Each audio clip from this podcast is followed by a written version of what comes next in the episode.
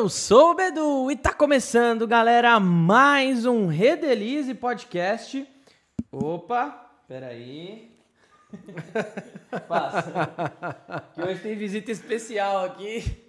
Se a gente estiver falando e por acaso do nada caiu alguma coisa, é porque a cachorra passou e deu uma bica no fio, beleza? Ela pode. Calma aí, deixa eu abaixar aqui.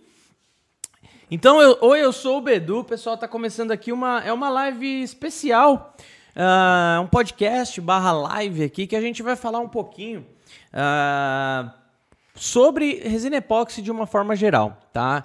Eu preparei aqui uma, uma apresentação para tentar abordar para vocês é, as principais coisas, as principais coisas que a gente tem que ter em mente quando a gente vai trabalhar com resina epóxi principalmente. Podemos fazer mais para frente é, outras, outros tipos de apresentações, seja para silicone, poliéster, mas o que mais tem pedido para a gente realmente são as resinas epóxi, né? Uh, antes da gente começar, passar alguns recadinhos bem rápidos aqui. Primeiro, hoje a gente vai responder bastante pergunta. A gente vai fazer uma breve apresentação aqui, mas a gente vai responder bastante pergunta. Óbvio, não tem como responder todas as perguntas que estão aí no chat. O, o Gui ele vai separar algumas perguntas que estão no chat, mas se você fizer, quiser fazer questão da sua pergunta ser respondida, manda um super chat pra gente. É, os valores estão fixados aí, se quiser fazer propaganda também. É, lembrando que esse vídeo vai ficar salvo, tá? Então, se quiser fazer algum tipo de propaganda, alguma coisa, manda aí, tá tudo bonitinho. Nossa, tá no, tá no hits, mano. Caramba, velho. Tava no hit mesmo. Os caras querem. Os cara quer, quer, Meu Deus, a 500 graus em São Paulo, os caras querem. sem camisa. E aí, se vocês quiserem fazer a pergunta, eu separei algumas que o pessoal mandou no Instagram já, vamos responder. Então hoje a gente vai fazer uma coisa bem interativa nessa, nessa, nesse quesito aí, tá bom, pessoal? É... Então é isso, superchat aí embaixo, as regras do superchat. Não esqueçam de se inscrever no canal de cortes também, tá? Tá aqui na descrição. Tem alguns cortes, algumas partes das conversas aí que a gente tem feito. É um canal novo, então dá uma força lá se inscrevendo, tá aqui na descrição. Se inscreva lá. Se quiser criar um canal também, colocar cortes das nossas conversas também, fiquem à vontade. Beleza? Uh, acho que basicamente é isso. Ah, outra coisa mega importante, a gente sempre tem que ter a nossa meta aqui de todo o podcast bater pelo menos 100 likes. Isso aí. Então a gente uh, vocês são demais, já estamos com 23 aí mesmo sem pedir. Uou. Já tava, já tava tipo, tava com, tava com 23 likes. Antes do vídeo ser postado, já tava com 23. Então você que tá online aí, já deixa o dedo no like aí, vamos bater 100 o quanto antes. É, pra gente só já, já começar bem. Tô aqui com o Fabião. E aí? E aí, mano? Beleza? O Fabião, Beleza. pessoal da UpMax BR, inclusive conseguiu acessar seu Insta, velho? Eu não, ainda não, você, cara. Você comentou lá em algum, alguma postagem? Não, é, o meu Instagram ele tá logado no meu PC. É. Então eu não posso deslogar dali, senão eu perco o acesso. Enquanto eu não trazer outro celular, porque o outro teve um pequeno acidente, né? Caiu na água. Uh, eu não posso deslogar ali do PC. Seja mas... sincero, caiu na água ou caiu na privada? Não, foi na piscina, mais chique, né, cara? É, caiu na piscina. No mínimo, né? Ô, oh, mas pelo amor de Deus, hein, velho? Não era prova d'água? Resistente à água, né? O negócio não afundou não, nem 5 metros. Você pulou no, no, ácido? Meu, só que assim, não, não compensou o conserto, não. Vou ter que pegar outro. Que celular que é? Que celular um que é? A71. Caramba, velho. Pô, mano. Natal tá aí, viu, gente? Vamos cobrir o, o Samsung, né? Samsung. Ô, Samsung, vamos cobrir o, o, a garantia do cara. Fala que é resistente à água, só deu um pulinho de Foi nada. só um pulinho, só na piscina, não resistiu em nada, cara. Caraca. Agora tô eu aqui a ver navios com um celularzinho meia boca. Mas. Mas tem, eu tô ligado que assim, é, eles têm lá nas. nas nas en, na, na entrelinhas. Nas super linhas Não, não, mas eles colocam né? lá na questão de, de, de cobrir garantia e tal. Eles, pelo menos a Apple é assim, né? Eles falam que é resistente à água, uhum. mas. Não seja um mas, idiota não, de não, colocar na é, água. É, não seja igual o Fábio, eles é, colocam assim bem, lá, né? É, exatamente é. isso. Não, mas eles. vocês viram, mas eles, eles colocam assim, ah, tipo. É, é, resistente à água, mas a garantia não cobre caso ferre é, por água, né? Exatamente. Exatamente. Bom. Mas é vida que segue. Você tá com o celular agora. Esse celular aí, ele já é modelo que manda SMS? Já ou não? Cara, é sensacional. SMS, Send Messenger, uh, sei lá o que, que é o outro S. Ah, e tem até o joguinho da cobrinha, da hora. Mano, já tem já o jogo já? da cobrinha nesse aí? Tem, tem. Caramba. Tem, já tô na fase 3 ah, legal, já. mano, parabéns. Então é isso aí, pessoal. Deixando o like aí, bora deixar o like, vamos bater 100 o quanto antes. Hoje vai ser o seguinte, então, galera. A gente vai falar. Uh, eu fiz recentemente um vídeo aqui no canal que eu julgo assim. É, é um vídeo daqueles que eu, que eu coloco no canal e falo que assim, puta, esse vídeo eu tenho orgulho, porque assim, eu consegui. É, porque quando a gente vai fazer um vídeo, a gente tem que tomar. É, quando a gente vai é, postar um vídeo no YouTube, quando a gente vai postar alguma coisa no Instagram, a gente tem que tomar alguns cuidados é, para que a informação ela seja passada da melhor forma possível. Por que, que eu falo isso? Pega mais uma lá para mim quando puder. Por que, que eu falo isso? O assunto de resinas, ele é um assunto, resinas, fibras, silicones, etc. O, esse assunto ele é um assunto bastante técnico, né?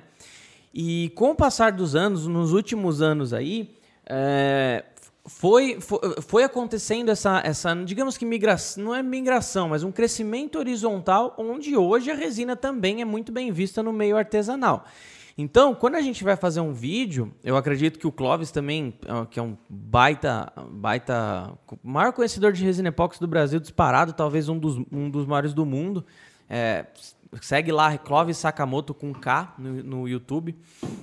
É, ele eu tenho certeza que ele tem, um, ele, ele tem essa preocupação também de pegar alguma coisa que é técnica e levar para a, uma linguagem, entre aspas, artesanal. Não é uma linguagem, não estou falando que é uma linguagem simples, mas uma linguagem aonde quem nunca viu resina na vida consiga entender. Então, uh, por que, que eu estou falando tudo isso? Que eu montei um vídeo dando, dando algumas dicas e e no, e no vídeo, obviamente, por mais que seja um vídeo longo de 10, 15, 20 minutos, querendo ou não, eu tenho que enxugar, deixar uma coisa dinâmica, né? Com edição, com forma de, de, roteir, de roteirização, uhum. roteirização, script e tal. Eu acabo deixando uma coisa é, bastante enxugada, né? Então hoje o que eu fiz? Eu, eu fiz mais ou menos Acrescentei algumas coisas, claro, mas eu trouxe um pouco sobre o que foi o assunto desses vídeos, dos últimos vídeos que a gente tem feito no canal, e trouxe em formato de apresentação para a gente trocar uma ideia aqui. Então, lembrando, é, se você tiver pergunta, manda aí, coloca nos comentários. O Gui vai estar tá bem ligado hoje nos comentários, ele vai separar algumas coisas aí para a gente responder no final. Mas se você precisar, é, se você quiser que a gente responda ao vivo aqui, vamos responder todas de, de superchat com certeza. E as que estavam no Instagram também. Beleza? Então capricha, manda tá aquela. Um aulão, hein? Manda aquela pergunta, é. ó. Chupetona, hein?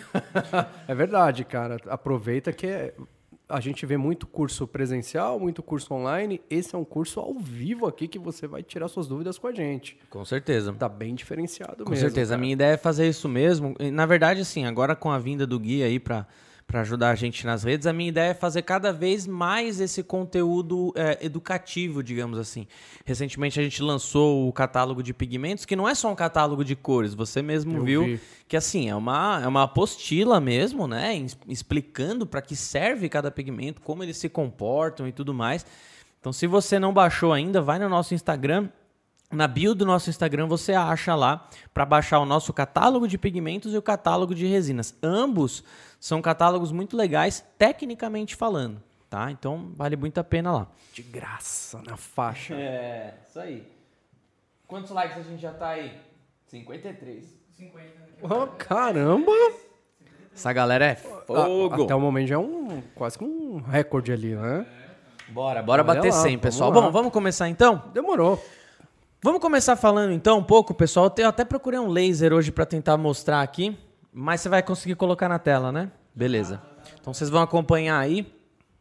Uh, vamos começar falando de uma das coisas, pessoal, que a gente atende muito cliente, a gente atende muita gente todos os dias. Eu não estou mais tanto na parte comercial, estou mais na parte de marketing, de marketing na Redilize, mas eu ainda atendo muitos clientes e estou ao lado de muitos atendentes todos os dias. E a gente vê que uma das coisas que mais pecam, que mais pecam com certeza, nem com certeza absoluta, é na homogeneização. essa parte da homogeneização é uma coisa muito, muito, muito importante. E o mais difícil de é, passar esse, esse, é, é, esse conteúdo é porque é uma coisa de certa forma subjetiva. Nem sempre é tão fácil você ver quando alguma coisa, é, quando o material que você está misturando a ele de fato está homogeneizado. Uhum. Né? E, meu, o erro da homogeneização, é, a, a, falta de homogeneização completa, ela pode acarretar um monte de problemas. Estamos falando, lembrando, de resina epóxi. Né? Ela pode acarretar é, num, num, material que seja menos resistente é, e tenha mais facilidade, por exemplo, em, sei lá, cair no chão e lascar alguma pontinha, ou seja, quebrar, ter menos resistência a, a, a algum tipo de ruptura, né? Ele vai ficar menos resistente fisicamente, né? Referente ao impacto. Pode ter menos resistência química, e aí, quando a gente fala menos resistência química, ele acaba reagindo é, muito mais à umidade e o gás carbônico presentes no ambiente, dando mais blushing. Pode ter problemas de curas, deixar uma, um, um sistema epóxi com aspecto curado e não curado. Então, a homogeneização é algo muito, muito, muito importante. Eu já vou daqui a pouquinho passar a palavra para você, para você falar alguma coisinha. Deixa eu só é, colocar aqui o que está o que que tá na tela. Aqui, aqui, a gente vai falar um pouquinho é, sobre como fazer com que isso dê certo e falar um pouco da diferença entre a mistura mecânica, né, como está na, na parte da esquerda ali, e a mistura manual na parte da direita ali. Primeiro de tudo, o que, que significa a palavra homogeneização? Homogeneização que fala, né? Uhum. Homogeneização. O que, que significa isso? Homogeneização, pessoal, é quando dois produtos ali, eles, como está falando ali, ato ou efeito de tornar, tornar homogêneo, não explica muito bem isso aqui, né? Mas uhum. ato ou efeito de tornar, tornar homogêneo, uniformização. Significa o quê? Quando você literalmente transforma dois produtos em um. Quando eles são miscíveis ali, você tor torna dois produtos em um só. Pode parecer óbvio, mas isso tem que ficar claro na nossa mente. Quando que um produto está 100% homogeneizado? A partir do momento que eu pego, sei lá, um conta-gotas e cada gotinha que eu jogar lá daquele material, ela tem que ser 100% igual. Isso é um material 100% homogeneizado. Esse é um, esse é um material puro. É, não puro. É, esse é um material que está... Ele é único. Eram dois, ou três, ou quatro, enfim eram vários materiais que se tornaram apenas um. Eles estão totalmente uniformes. Tá? Então, primeiro de tudo, esse é o, é o, o principal conceito.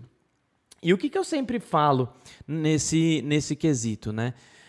A gente está muito acostumado, a gente está muito acostumado é, desde quando nós somos mais, desde quando a gente nasceu, toda a mistura que a gente faz, seja um leite em pó, seja um suquinho de, de, de pó, seja café com açúcar, café com leite.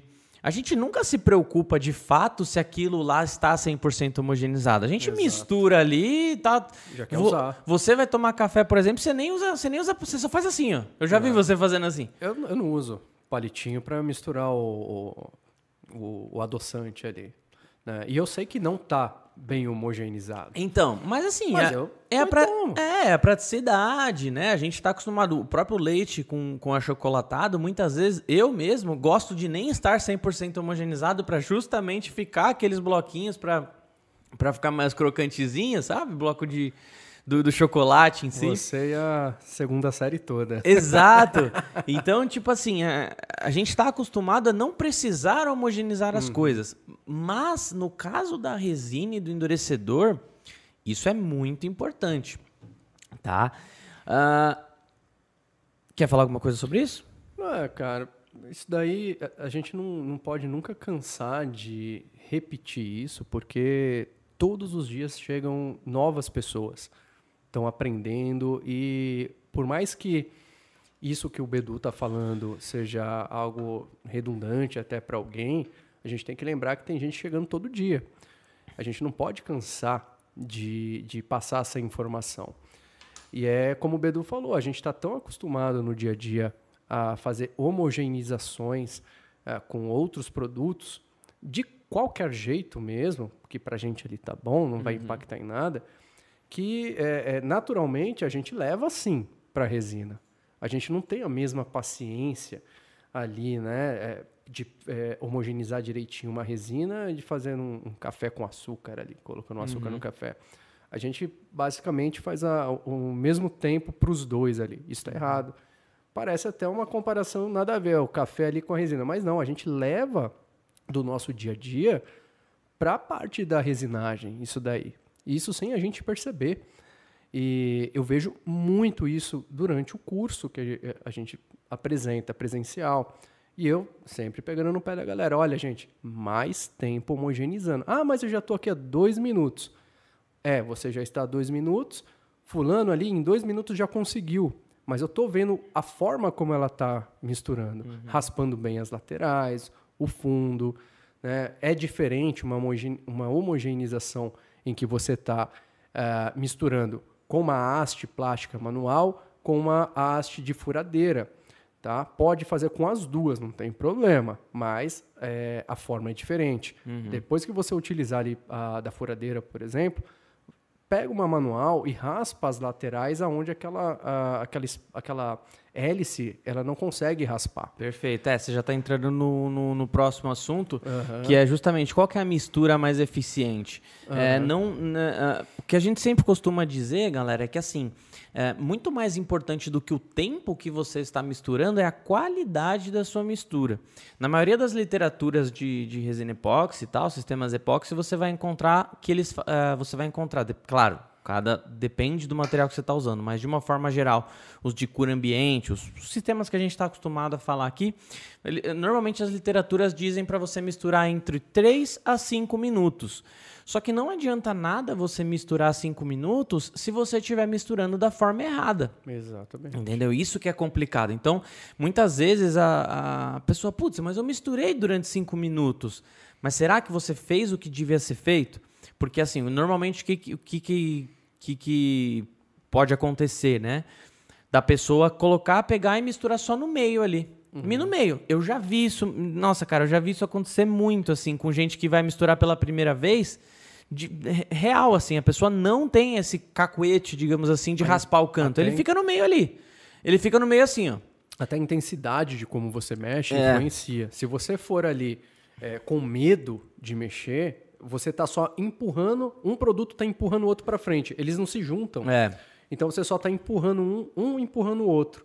Tá? Agora, no momento que você tem uma certa velocidade constante ali, um agito legal, você vai fazer com que os dois, um incorpore no outro e se torne Exatamente. um produto só. Exatamente. E aí, que nem ele falou, o que, que é uma mistura de qualidade?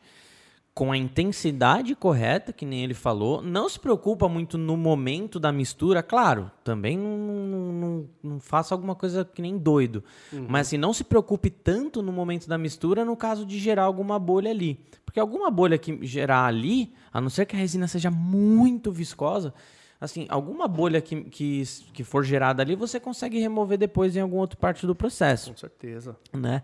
Mas o, o, o, não se preocupe tanto. Então, intensidade correta e sempre raspando os cantos e o fundo do recipiente que você está utilizando.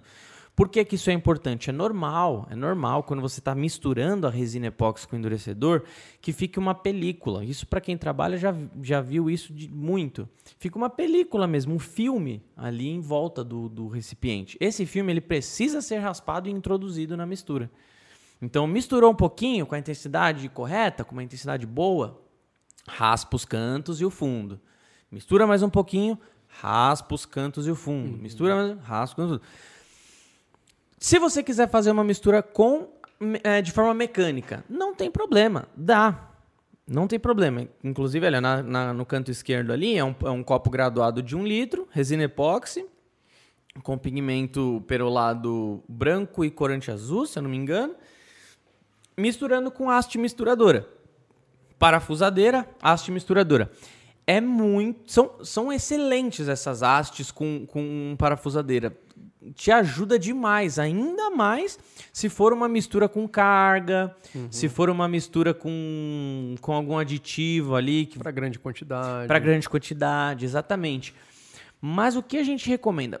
por mais que você use essa haste, tenha em mãos Aí depende muito do que você está fazendo, mas no site da Redilize tem aquelas, aquelas espátulas de plástico que são bem grandes assim. Então elas você tem uma, uma uh, você tem, ela é grande a ponto de você conseguir usar em até baldes grandes, Sim. né?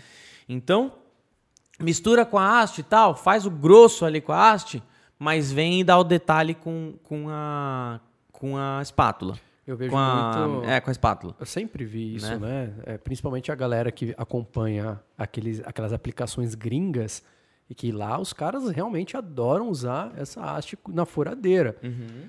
E os caras querem fazer aqui também. Legal, a gente faz também, né? A gente imita os caras lá também, né? Isso é completamente normal. Aí depois o cara me liga, Fabio, para porcelanato líquido principalmente.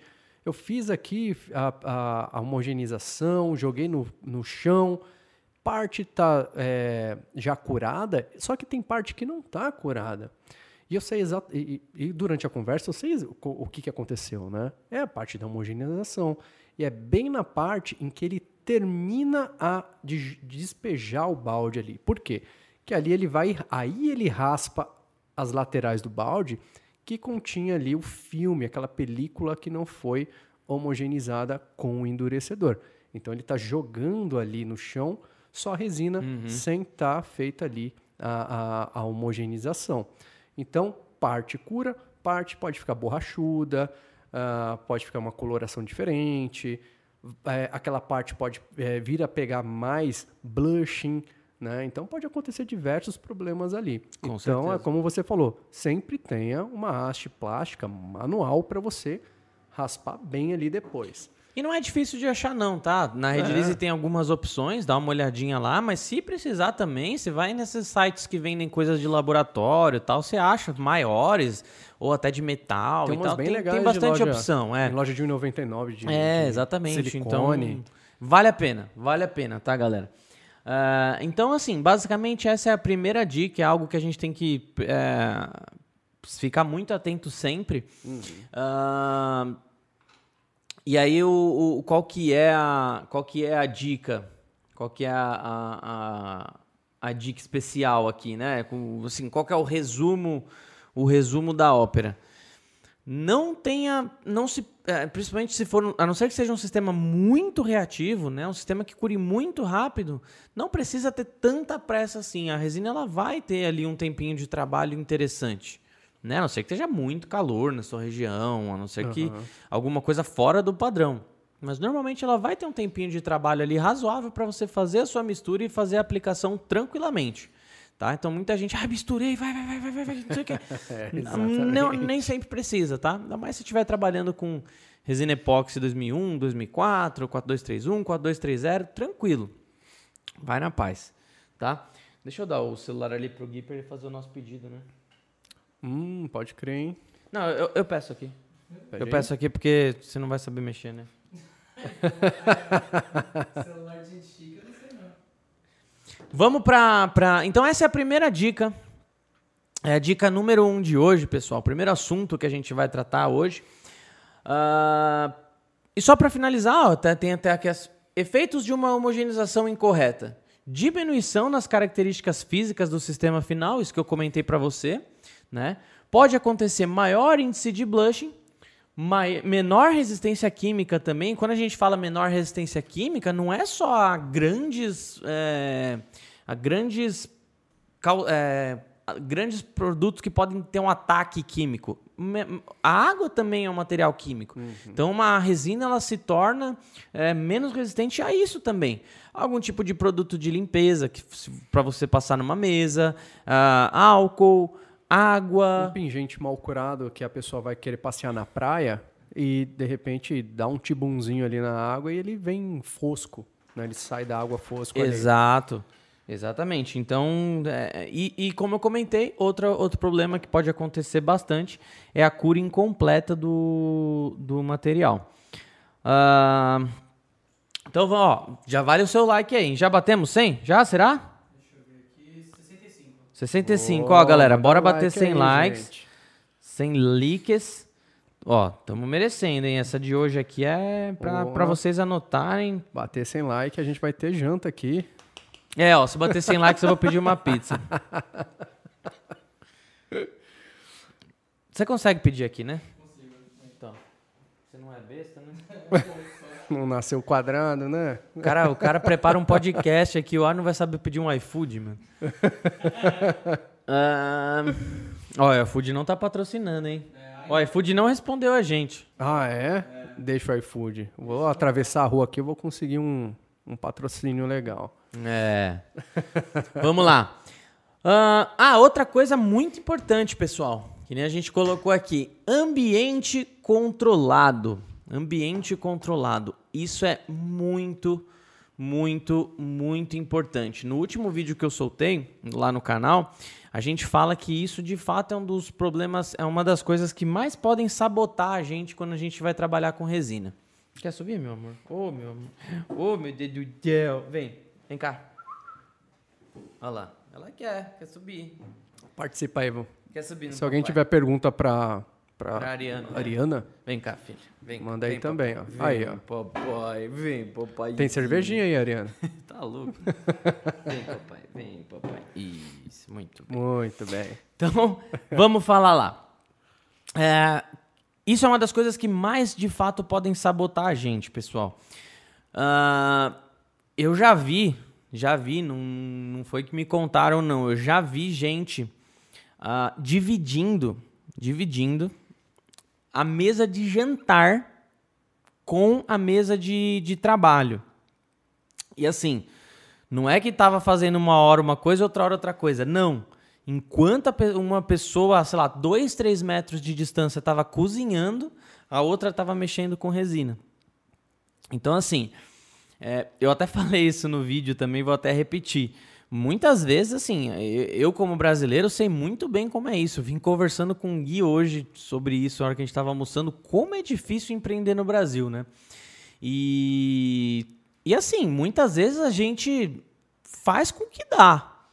Né, Fabião? A gente faz com que dá, cara. A gente arregaça as mangas, meu, tudo, tudo contra a gente e a gente uhum. tá lá empreendendo, tá gerando emprego e tudo mais é muito difícil. Então, uma pessoa que faz uma coisa dessa, eu consigo ver com, com olhos de, de admiração mesmo. De tipo assim, meu, quero fazer meus pingentes aqui, quero fazer meu trampo com resina. Não pode ser no chão, uhum. mas eu vou fazer. Então, assim, animal. Muito louco ver que isso acontece. Mas, pessoal, é, é, o controle do ambiente ele é muito importante, sim. Né? Ele é muito importante. Um, quem ainda não fez o, o curso da, da Multieduc, que é a, a, a escola do, do Fábio. Inclusive, em janeiro aí tem, tem, tem novidade, novidade, pesada aí que você vai trazer, né? Incrível. Né? O Brasil vai mexer, hein? Maluco, cara. Uh, janeiro tem novidade pesada na escola Multieduc. Tem. Já, já fica ligado aí que já tem turma aberta para janeiro, fevereiro. Dá uma olhadinha lá. Uh, se, se, vocês virem lá a escola dele, vocês vão ver que, que existem ambientes para cada uh, processo. Né? Tem um ambiente para resinagem, tem um ambiente para lixamento, né? tem um ambiente para as aulas uh, teóricas ali, uhum. né? com, com mesinha, livrinho, é, mesinha, cadeirinha, para um caderno e tudo mais. Então, os ambientes eles são muito bem separados para que tenha o máximo de controle possível, né? Eu sei que nem sempre isso é possível, né? De tipo assim, que nem eu falei, tem gente que faz na mesa da, da cozinha porque não tem um lugar para trabalhar, Exato. né? É, mas o que que acontece, né? A gente sempre fala isso. A resina quando ela tá líquida ali, ela tá, ela é um material que, que os químicos, não só os químicos, né? Mas é uma, todo mundo chama assim de que é um material higroscópico que, que é isso? É um material que está absorvendo a umidade presente no, no ambiente o tempo todo. Então, por isso que normalmente uma resina de altas espessuras ela tem um, um acabamento superficial pior do que uma resina é, com, de, de, baixas espessuras. Porque a de baixas espessuras, né, uma resina de uma resina de baixas espessuras normalmente é uma resina de alta reatividade. Deu para entender esse paralelo, né? Uma resina que reage mais rápido. Portanto, você não consegue fazer uma camada tão grossa com ela porque ela pode superaquecer. Então, normalmente uma resina de altas espessuras ela fica muito tempo exposta ao ambiente. Né? E o fato dela ficar muito tempo exposta no ambiente, ela vai absorver tudo que está lá gás carbônico, ela vai absorver a, a umidade presente no ambiente. Se alguém, se alguém jogou um spray mata inseto e ele tiver suspenso no ar ainda pode cair em cima da resina. Um espirro. Um espirro lado. de alguém, uhum. uma panela de pressão da cozinha. Um, a, alguém, que, alguém que saiu do banho, é. que hora que abre aquela porta. 10 horas no banho. O que, que você tá fazendo aí, menino? Exato. Tá saindo, mano. tem, a, tem a pessoa. Meu um bom ar que você é. deixa ali perto, que dá aquela. A janela aberta. Temporizador, janela aberta, pode cair fuligem. Uhum. É, é, normal, meu, parece que é absurdo, parece que chama. Quando a gente faz uma aplicação de superfície, cai um inseto em Exato. cima, sempre. Então, o ambiente controlado ele é muito importante por todos esses motivos. Né? É... Então, o que, que a gente recomenda? Tenha um, um termoigômetro como esse que está na imagem. O que, que é um termoigômetro? Ele vai te dizer a umidade relativa do ambiente e vai te dizer também a temperatura do ambiente. E aí muita gente fala, ah, mas estava mas chovendo na minha cidade. Uh, aliás, na minha cidade faz, faz tantos dias que não chove, estava mó calorão e, e, e, eu tive o problema XYZ. Uhum. Ou ao contrário, né? Ah, estava chovendo, por isso que eu tive esse problema. É muito subjetivo isso. Nem sempre, quando está chovendo, está extremamente úmido. Exato. E nem sempre, quando está muito calor, está tá extremamente seco. O tipo de ambiente é, favorece muito. Ah, lá na escola, por exemplo, pode estar um calor que for ou frio que for, ainda assim está sempre muito úmido. Porque, porque, é mato, né? É mata, passa um rio atrás da escola, então é, essa mata segura aquela umidade lá. E mesmo com o ambiente controlado lá, ainda aparece blushing, né? Então, assim, mas depois de um tempo que a gente pega experiência, a gente vê o blushing acontecendo, a gente nem liga. Né? Por quê? Eu sei que eu vou ter o, o processo de acabamento final, né? Mas o que a gente. É claro que, se a gente puder evitar para ele não aparecer, melhor ainda, é o melhor dos mundos. Mas, depois de um tempo, você vê um blushingzinho num cantinho ou lá, ali no meio, aquilo nem te apavora mais. Você já tem a experiência, a expertise em saber qual é o próximo passo e como você vai re reparar aquilo ali depois. É. Tá? É, mas quem está começando sempre se apavora, né? Fala, meu Deus do céu, tá dando blushing, o que, que eu vou fazer? Né?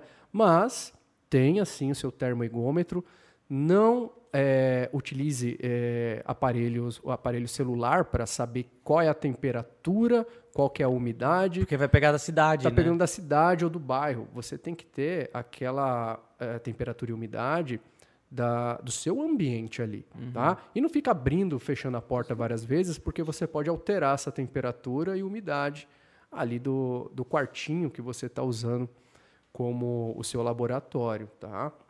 Exatamente. Uh, é, e outra coisa também que pode uh, dar blushing é justamente o gás carbônico, né? Aí é um pouco mais complicado de, de medir o gás carbônico. Existem aparelhos, mas aí é um preciosismo muito grande. Se você trabalhar seguindo dosagem correta, homogeneização correta, mas correta mesmo, não é nem um pouco a mais nem a menos, e, e, e tiver trabalhando numa umidade legal, abaixo de 60%, por exemplo, a chance de dar blushing é muito pequena. Tá? Uhum. Então, se puder investir num desumidificador, muitas vezes ajuda. Né?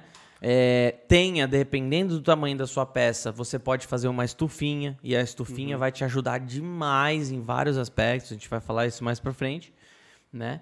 Então, basicamente é isso: ambiente para trabalhos com resina e ambiente o mais, mais controlado possível. Evita uhum. de ficar abrindo e fechando muito a porta. É, não, não fica abrindo e fechando muito a janela, Exato. né? Enquanto você estiver trabalhando principalmente. E por aí vai, né? É, passa aí. E assim, é, a gente falando tudo isso, parece que é muito complicado de mexer com a resina e tal. Uh, cara, tem dia de chuva que eu estou aplicando resina e a resina não dá blushing. Né? A resina já ela é super resistente.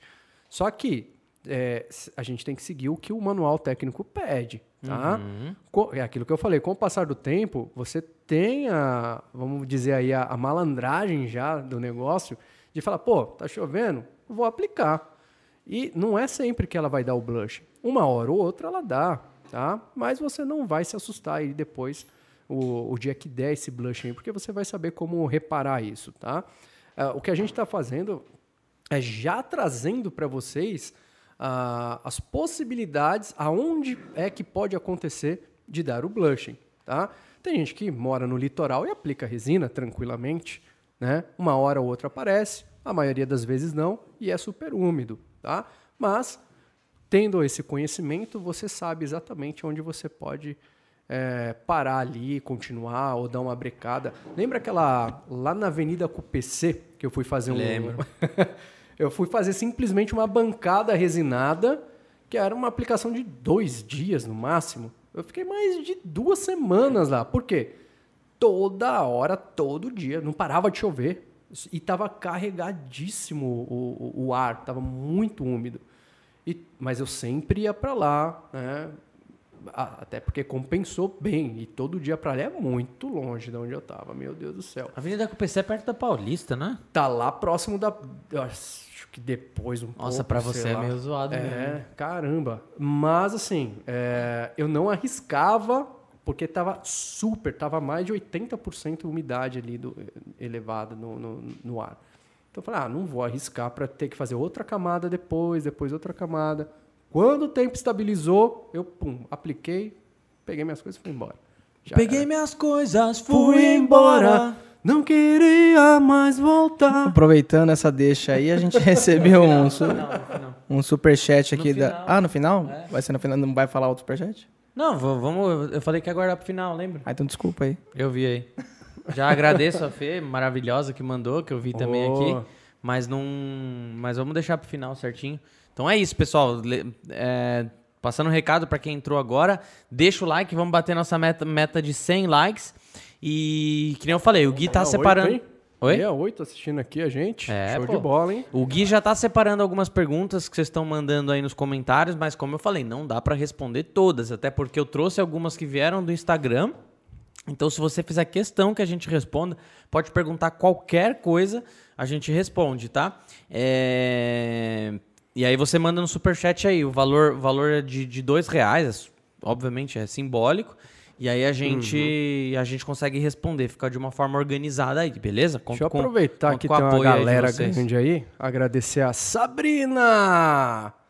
Olha isso aqui que eu ganhei da Sabrina, gente. Tá pegando bem aí? Olha esses chocolates aqui. Sabrina, valeu, hein? Brigadão. Isso porque você nem merece, né? Eu mereço sim. Eu mereço. Engraçado, Valeu. né? Você tá usando o espaço do meu podcast para um chocolate que eu não ganhei um pedaço.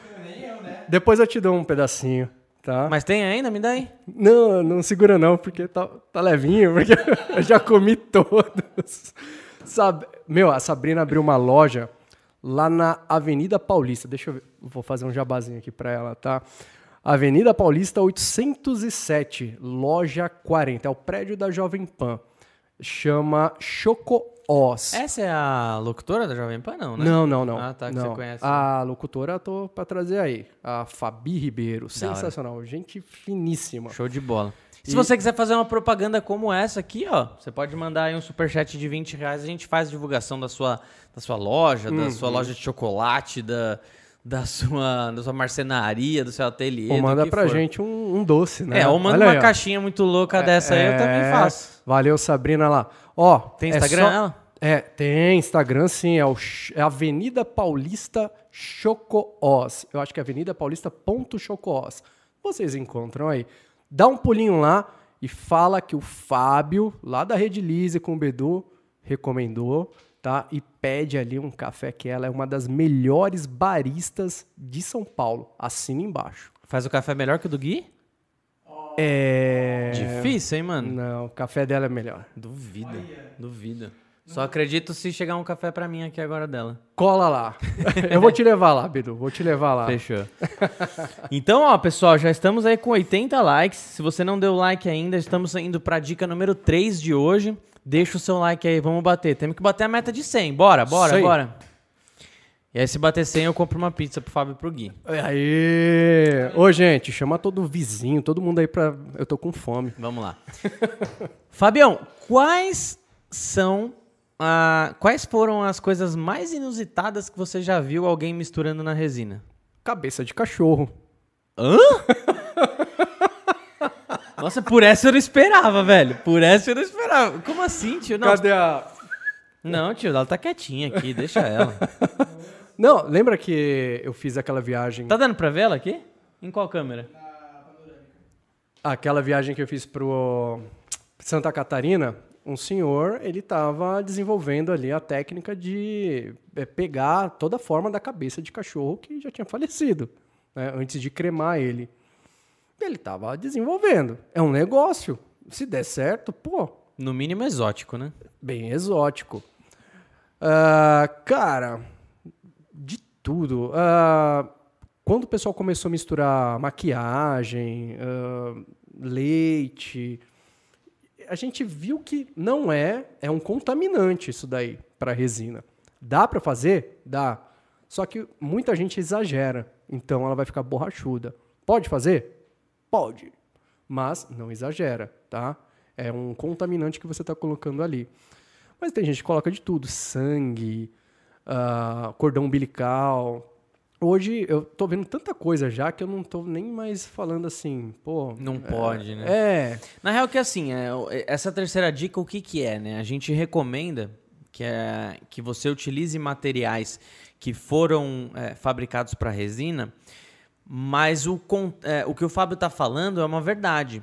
Graças às pessoas que, que, que têm o seu próprio laboratório em casa, o mercado de joias afetivas ele deu uma crescida maravilhosa. Exato. Maravilhosa. E é uma peça mais linda do que a outra. Há Exatamente. pouco tempo atrás, é, sei lá, coisa de dois anos, se alguém viesse e falar, ah, eu posso misturar é, leite de, de peito, eu ia falar, jamais. Então, exatamente. E eu lembro de quando isso começou, cara, com esse Aham. negócio de leite materno na resina, a gente falava, caramba, cara, que bagulho doido, né? E aí a gente fez vídeo no canal na época, né? Fizemos o teste, deu certo, tem um vídeo lá no canal e tudo mais. E, meu, esse mercado, principalmente agora, né? No início da, no, com, desde o início da pandemia, deu uma crescida gigantesca. E graças a justamente os testes que as pessoas fazem, né? Que nem, cê- que nem você falou. Se alguém perguntasse pra mim alguns anos atrás, ah, posso misturar leite? Primeiro eu ia falar pra quê? E segundo, e segundo eu ia falar, tipo assim, não vai dar certo. Que nem você falou, É. pode, pode se tornar um, uma- um contaminante que vai atrapalhar. Mas, meu, o mercado de joias afetivas é um dos mercados mais sensacionais e, e muito promissor. Oh, muito demais. promissor. Que eu, Cara, eu tava falando hoje, não lembro com quem, com o meu cabeleireiro. Tava falando com o meu cabeleireiro sobre como, como cresceu. barbeiro. Como cresceu, como cresceu esse negócio de pet? Hum, demais. Cara, olha isso, tipo, você pega uma Pets, uma Cobase, são, são lojas, parece Walmart, tá ligado? São lojas de, de departamento. Uhum. e você tá falando coisas grandes. Gigante, gigante. Mas se Então, você assim, pegar só cinco lojinhas de bairro e, e deixar ali alguns pingentes que você faz, afetivos com coisas de bichinho, você já vai ter trabalho pra semana Sim, toda. não, mas por que, cara. que eu tô falando que é promissor? O, tem muita gente hoje trocando ter filhos por ter pets, por exemplo. Uhum. E querendo ou não, o- os pets eles fazem muita, muita coisa de joias afetivas, né? Um pelinho de cachorro, né? Um O próprio dentinho que cai, como se fosse a criancinha também. Cach... Cai dente de cachorro? Cai. Eles trocam É dente. Aham. Acho que não caiu da Ariana, Ó. velho. então, assim, na verdade, assim, por que, que a gente. é, por- o- qual que é o título disso aqui? Utilize pigmentos, corantes e aditivos que foram desenvolvidos para resina.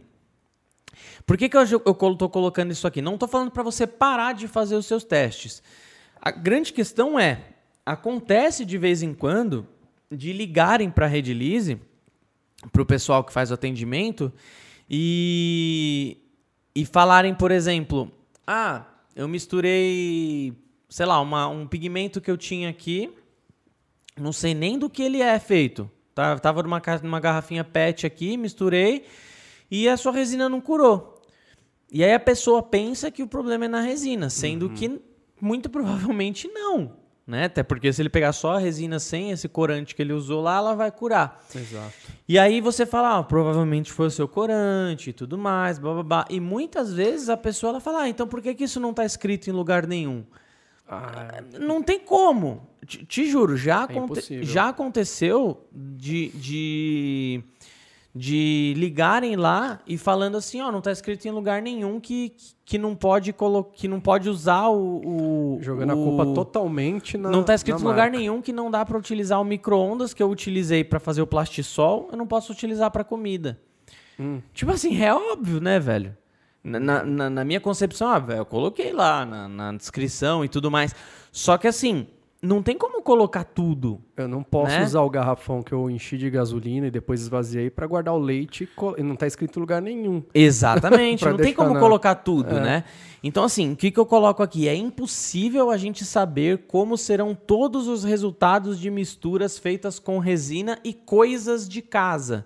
Então é muito normal a pessoa usar tinta de impressora, é. esmalte, tinta, tinta acrílica, óleo. tinta óleo. Essas coisas sim, xadrez. eu já não recomendo mesmo. Né? Isso então, sim. E não é que não dá certo.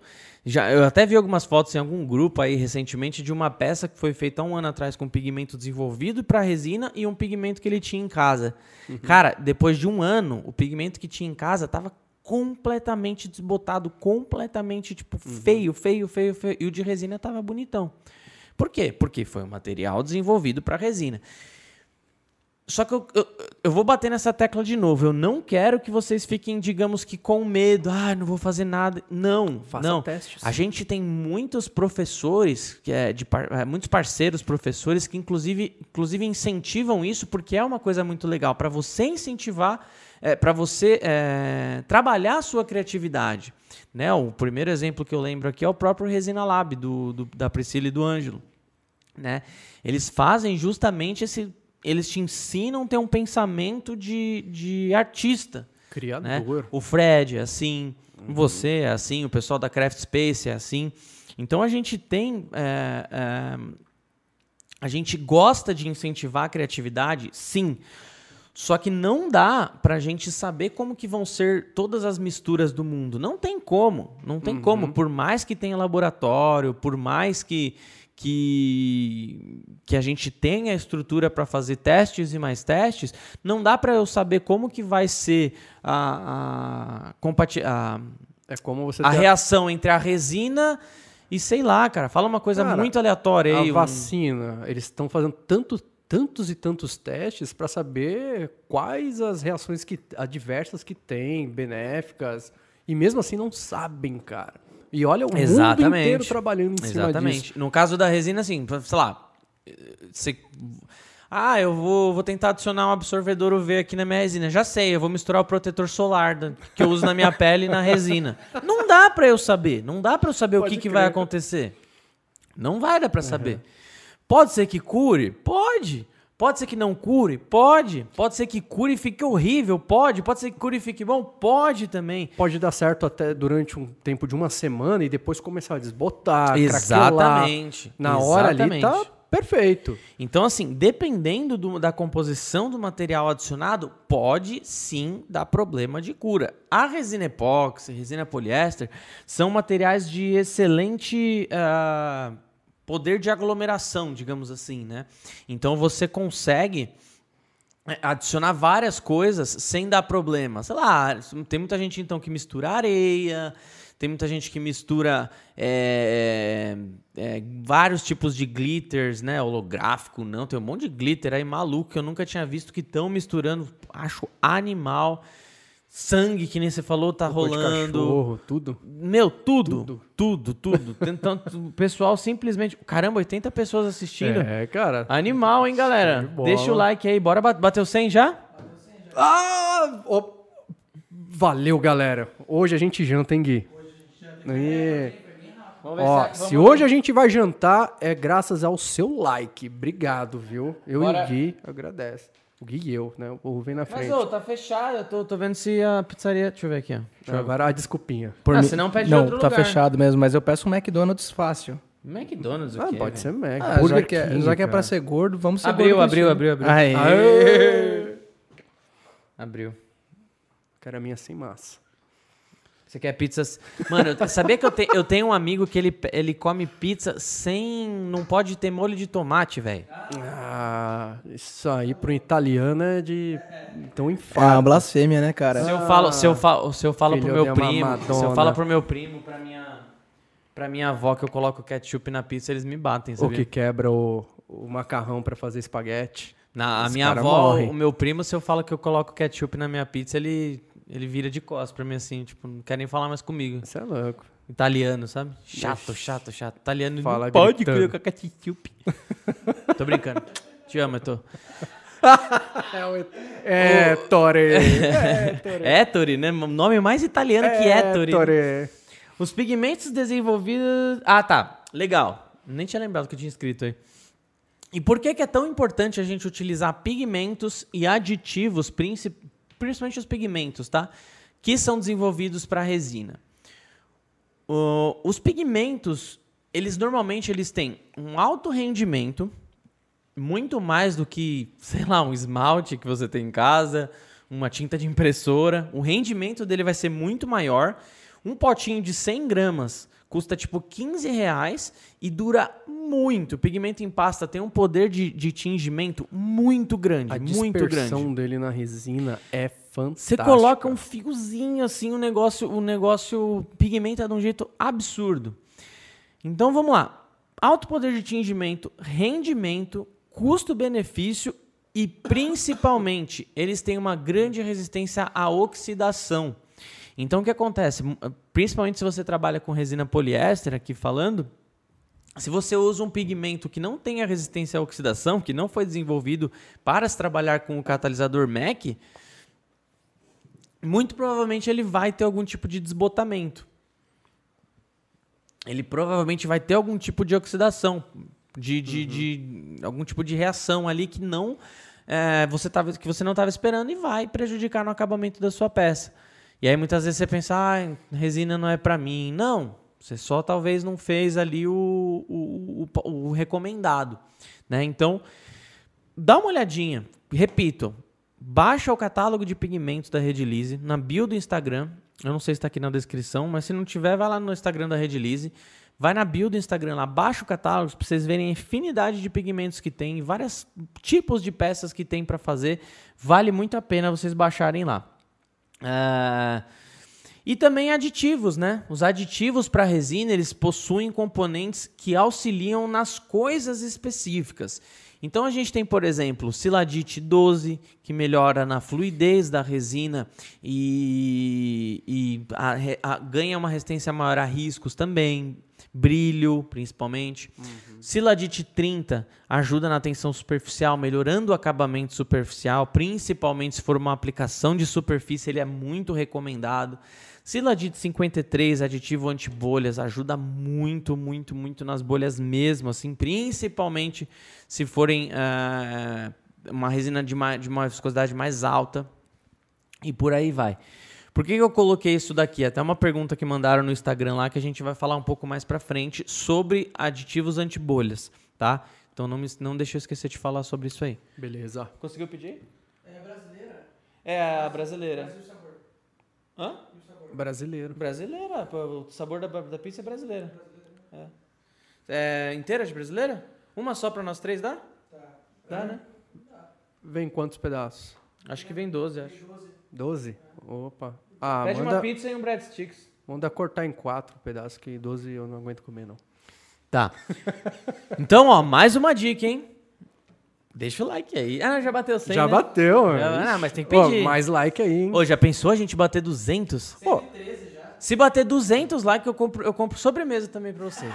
Aí, tá, tá- você tá desafiando a galera, Ó, se hein? bater 200 likes, eu compro até uma comidinha pra Ariana. Ah. Não, a janta dela tá ali, a janta. Eu vou dar um like aqui também, então, pra ajudar. Vamos pra próxima, então. Caraca, já foi uma hora. de live. Caramba. Nossa, cara, esse papo rende, cara. Esse aqui, cara, foi uma, uma coisa que, eu, que eu, eu comecei a falar recentemente. E engraçado, né, cara? A gente pensa que não, mas o- os vídeos da Redilize, eles chegam nas pessoas, cara. Eles chegam nas pessoas. A galera começou a fazer isso. montar um checklist antes de escolher o seu sistema. É normal hoje a pessoa ligar na Redlist e falar com um dos atendentes e falar: eu preciso que meu sistema tenha isso, isso, isso, isso e isso. O que, que você me indica? Ah, é, é isso é, nossa, cara, como na época que eu atendia isso seria maravilhoso se alguém chegasse para mim e falasse: eu preciso de tudo isso aqui. O que, que você me recomenda? Isso é sensacional. Cara, né, isso ajuda demais, né? Por que, que eu falo isso, pessoal? Antes de você escolher o seu sistema, essa dica é muito legal monte um checklist das suas necessidades. O que, que é esse checklist? Cada um forma o seu, porque cada. Eu acho que desligou a câmera ali. É? Cada um tem o seu tem o seu checklist, porque cada aplicação é, é única, é específica. Cada região é uma região, cada região tem a sua tem a sua tem a sua o seu clima, né? Hum. Então cada caso é um caso. A gente tem um norte aqui, digamos assim, até vou pedir para o Fábio é, adicionar alguma coisa, caso ele pense. Mas o que, que é, né? Tipo assim, monte um checklist antes de falar, antes de você ligar na rede Lise para decidir o seu sistema epoxy, ou é, você comprar direto, também pode ser. Monte um checklist. Qual viscosidade eu preciso? Né? Então, ah, vai ser, um, vai ser alguma coisa que eu vou pigmentar ou não, vai ser uma aplicação que pode ou não pode escorrer, deve escorrer, é, pouco ou bastante. Uh, putz, vai ser uma aplicação super técnica, então eu não posso que. que eu, vou ter, eu vou ter dificuldade de tirar bolhas. Uhum. Enfim, cada caso é um caso. Então, assim, primeiro de tudo, qual viscosidade eu preciso ter? Ah, então vou decidir para uma viscosidade alta, 2001. Ou se precisar, ou se precisar de proteção V, 4002. Ah, eu vou preciso de uma viscosidade baixa, 2004 ou 4008, né? Uhum. Então essa parte da viscosidade é a primeira, com certeza, né? Tempo de trabalho é, que nada mais é do que o pot life, vida útil da mistura. O que, que é isso? É, é, o seu tempo de trabalho, que a gente falou agora há pouco sobre misturar e a resina começar a reagir, é o seu pot life. Então, qual, qual é o tempo de pot life que eu preciso? Tem um exemplo que é, que é fica muito claro. O pessoal de aeromodelismo. O que, que eles precisam? Normalmente eles estão lá numa competição, alguma coisa, sei lá, não manjo muito desse mercado, mas já ouvi, já atendi muitos clientes assim que precisavam de uma cola epóxi que curasse ali meio que instantaneamente para, meu, se o aviãozinho dele bater, quebrar alguma coisa, ele vai colar ali e vai continuar trabalhando. Foi aí então que a gente desenvolveu a Super Cola Epoxy de 8 minutos. Ela, ela tem um tempo de trabalho de 8 minutos. E a partir ali de, sei lá, uns meia hora, no máximo, já pode começar a sofrer algum tipo de impacto. Pediu? Não, não achei a brasileira, não, não parece. Parece só quatro sabores. Ele só, ele só sabe fazer podcast mesmo, não é. sabe. Parece só calabresa. Ele não sabe. Chama o Júnior ali, sete anos de idade. Pede pra ele pedir a pizza aí. Como que pode, né, velho? O cara, o cara sabe fazer um podcast sozinho e não sabe pedir um. Pedir um coisa, mano. Se pedir pra sua cachorrinha, ela atravessa a rua e traz aqui ó, as coisas. Coloca na mão do Fábio, vamos ver se ele consegue. Não, eu esqueci o óculos. Mano, já tá na cara aqui, tipo. Brasileiro. Ai, Gui. O Gui, o Gui agora sabe quando você fala, mãe, não tô achando tal coisa. Aí uhum. sua, a sua mãe chega, tá na sua cara! Vou esfregar isso na sua cara, menino. Ó, pizza. É a história da minha vida. Pizza brasileira, meia brasileira com requeijão M. Você achou mesmo? Lógico. Ai, gente. Isso acontece. Ah, você tem a sua qualidade de saber fazer um podcast, eu tenho a minha qualidade de saber pedir um iFood. uh... Enquanto isso, a Ariana, Vai falando aí, Fábio. Então, pessoal. O que eu tava falando? Uh, você falou do aeromodelismo. Ah, sim. Só para terminar esse assunto, você já continua enchendo linguiça aí, porque você é bom nisso. Muito obrigado. eu, eu, falo assim, o Fábio, fala alguma coisa. Ele segura o público durante meia hora só no. Uh, up, Max. Não, brincadeira. Então, no caso do aeromodelismo, eles precisam muitas vezes de um sistema que cure rápido, cure ali para ele usar no, no, mesmo na mesma evento ali que ele tá, ele usa o mesmo avião, ele conserta uhum. e usa o mesmo avião. Então ele vai chegar e falar, ó, preciso de uma cola que cure muito rápido, alto poder de aderência e cure muito rápido. Bora 2001 ou 2007 com endurecedor 3180. Tá resolvido o problema dele. Agora, se ele precisasse de, uma, de um material para fazer uma, uma river table, uma aplicação de altas espessuras, não daria para ser essa cola, obviamente. Exato. Imagine você fazer, imagine você fazer uma alta espessura com uma cola que cura em 8 minutos. Uma alta reatividade dessa? Altíssima reatividade. vai, ficar, vai esquentar muito. Explodir não explode, é. a gente é. sabe que não explode, mas vai esquentar muito e vai trincar. Rachar vai. Rachar vai, mas explodir não explode. É... Então isso é muito importante, você entender qual que é o tempo de tra... qual que é o tempo que você quer para trabalhar, né? E por isso que é importante você também saber qual que é sua, o seu ambiente, para que a gente consiga te indicar o melhor, o melhor sistema. Exato. Né? O terceiro ponto que é importante você saber também, quais são as condições do seu substrato. Então vamos lá. Quais? ah, cara, quais são as condições do seu substrato ali? Qual, qual é o seu substrato? Bom, você pode estar trabalhando com, com uma, um tipo de base em madeira, piso, uh, papelão, depende muito que você tem como uma ferramenta que vai te auxiliar ali para ser uma base, tá? Uh, e essa base, ela pode até é, reter calor no momento em que a, a resina está esquentando. Então você tem saber também que tipo de substrato você vai usar ali, porque não adianta você pegar uma resina que tem uma reatividade alta, uh, ela vai esquentar e aquele, uh, uh, aquele substrato ele pode reter o calor e fazer com que a resina esquente ainda mais e pode vir a rachar.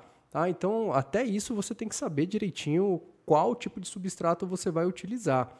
Um substrato também que seja de fácil desmolde, Uh, coloque também, além dele ser de fácil desmolde, coloque também para auxiliar ali um RDL 40, por exemplo, um, um, uma vaselina sólida. Uh, essas vaselinas de, em spray eu não acho muito interessante não, mas isso é de cada um, porque ela, você, assim que você borrifar aquele spray, aquela vaselina pode pegar em cantos, em áreas que você não quer que é... Desculpa cortar. Uhum. É, vou pedir, vou pedir pedaço individual, velho. É mais da hora, assim. É? Você curte de qual? Ah, pode ser. Hum, Marguerita. Marguerita e você, Gui? É, pode ser a brasileira. Dois pedaços para cada, né? Isso aí. Boa.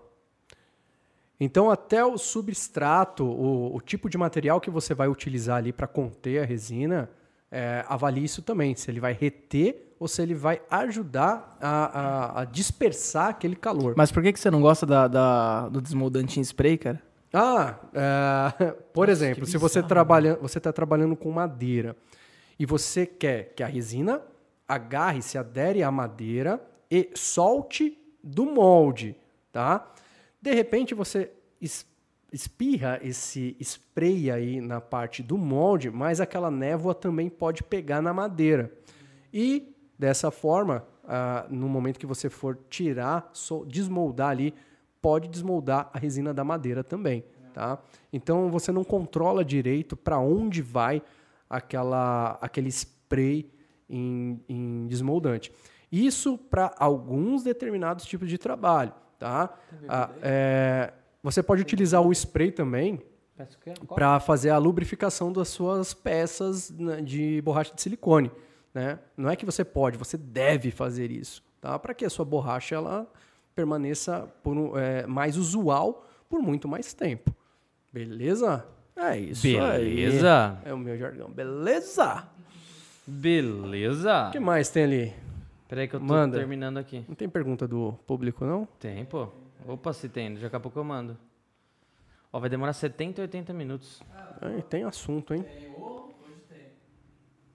Hoje Avenida tem. Trindade 254. você passou nosso endereço, velho. Endereço da Rede Lise. Se quiser vir, quiser vir visitar, tá convidado, velho. Quem quiser trazer uma marmitinha. Avenida Trindade. É, hoje a gente não teve o apoio do Marmitinha do Okione, mas mesmo assim sigam o Okione, porque o Okione é Sim, foda. sensacional. Hoje a gente vai comer pesado. Pesado. Amanhã a barriga vai estar como? Ah, véspera, né? Amanhã. Ah, Vamos falar então agora sobre condições de cura. Você tem estufa ou não? E qual que é a tem... o que, que você quer falar? Fala. Quer falar alguma coisa, filho? Fala aqui. Fala. Pode falar. Oh, ela tá tímida. Pode falar. Fala. É muito lindo. Condições de cura. Você tem estufa ou não? E se sim, qual temperatura? Estufa, gente, é muito importante. A gente vai falar sobre isso, mas tenha estufa. Nem que você faça uma improvisadinha, ou você adquira o e-book do Edgar para aprender a fazer a sua sem gastar muito, de forma profissional, sem gastar muito. Meu, vale muito a pena, porque a temperatura ela te auxilia em vários fatores. Então, isso é importante você saber também. Ser- quais serão as condições de cura do seu material, né? Isso é muito importante. Precisa de algum tipo de resistência à corrosão? Isso é uma aplica... isso vai um pouco mais para a área industrial, mas caso você tenha alguma coisa que, que possa ali é, agredir quimicamente a sua aplicação, é legal você sempre falar. Reatividade, que foi o que a gente falou, qual, que, é, qual que é o volume de aplicação que você vai ter que fazer ali, né? Se vai ser uma espessura maior, se vai ser uma, um preenchimento de algum, de algum buraco numa tábua resinada, enfim. Reatividade, qual, qual a, a- Isso vai muito junto do pot life que a gente falou, mas a reatividade ela entra um pouco mais na parte de espessuras também. Então é legal você saber o que, que você precisa nesse sentido. E se você precisa de proteção UV ou não. Lembrando que a proteção UV ela vai muito além de amarelamento, tá, galera? Então é muito comum a gente ver é, como uma gambiarra, como uma, como um, uma máscara. é, muitas pessoas colocarem ali um pouquinho de corante azul, duas, três gotinhas de corante azul, corante violeta na, na resina para justamente dar uma mascarada nesse, nesse amarelamento. Mas isso não é proteção UV, tá? Colocar gotinha de corante na resina não é proteção UV. De- Isso, assim- isso é, é, é, é que nem você passar um protetor, pro- pro- prote- um protetor solar na sua pele ou você passar um... Um óleo de cozinha. Não, não, não. Transparente. Fala alguma coisa de maquiagem que passa na cara. Não sei. Base, né? Base, isso. É, é, é- é a mesma coisa que você comparar de passar um protetor solar ou uma base. E falar que tá Uma é protegido. pra, uma é pra, pra esconder base, mas é é que a gente passa na TV, não é? Eu acho que é, um É, né? pó, né? É, base é pra esconder falha. Né? Base é, É. pra esconder falha. E o protetor solar é pra te proteger dos raios UV. São coisas diferentes. O corante, uma gotinha de corante ajuda, ajuda, mas ao amarelamento. Tem um vídeo aqui no canal que eu falo sobre absorvedor UV no, na indústria de compósitos. E eu explico lá mais tecnicamente que os absorvedores UV, e existem dezenas, centenas de tipos de absorvedores UV no mercado, eles são para qualquer tipo de degradação que venha da luz do- dos raios UV, e não só o amarelamento. Né? A degradação dos raios do, que vem do- dos raios UV, principalmente, podem ser dos mais variados na, na indústria dos polímeros, na indústria dos compostos. Ressecamento, pode esbranquiçar, pode amarelar, pode deixar a peça mais, é, mais frágil, né? mais quebradiça. Então a proteção UV ela vai muito além de uma máscara, muito além de, um, de uma base ali que deixa a resina mais azuladinha. Então Tem que tomar muito cuidado nesse veja, mercado, né? veja direito se é proteção UV ou se é uma, uma alguma coisa para esconder. Beleza? Isso é, isso é mega importante. Eu acho interessante quem. Até que se você tá fazendo pra você, você vai e coloca uma gotinha, você sabe o que você tá fazendo ali. Beleza. Mas cuidado quando você encontrar aquele produto à venda azul. Você não sabe se é proteção UV que tem ali realmente, um aditivo, ou simplesmente um corante. E você Uhum. tá pagando mais por isso. Exatamente. Exatamente. Falou tudo. Essa é muito boa. Nossa, ficou feio esse negócio que eu fiz, hein? Ah, foi você que fez. Podia ter pedido pro Gui fazer. Não, se eu pedisse pro guia ia ficar mais feio ainda. Ou pro Corbeira fazer. Mas ia O chegar Corbeira. daqui três semanas. O Corbeiro, é o Corbeiro ia primeiro me demitir É verdade. Você tá. Ele, ele ia falar, ah, Bedu. Ah, Bedu. Ah, Vai pra casa, ele vai. ia falar. ah. Deixa eu só. É, isso, é- essa é muito importante, pessoal. É, a gente vai usar esse slide que eu montei aí. É, rapidinho, deixa eu só falar que estamos ao vivo aqui no Instagram.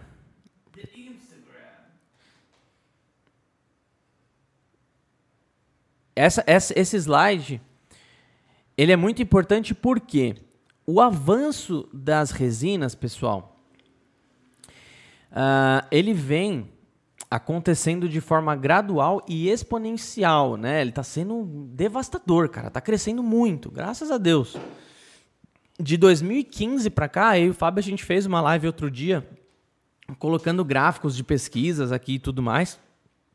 Procurem quando puder, porque é, é, é impressionante mesmo o número de pessoas procurando pelo termo resinas. Nos últimos cinco anos aumentou coisa de 800%.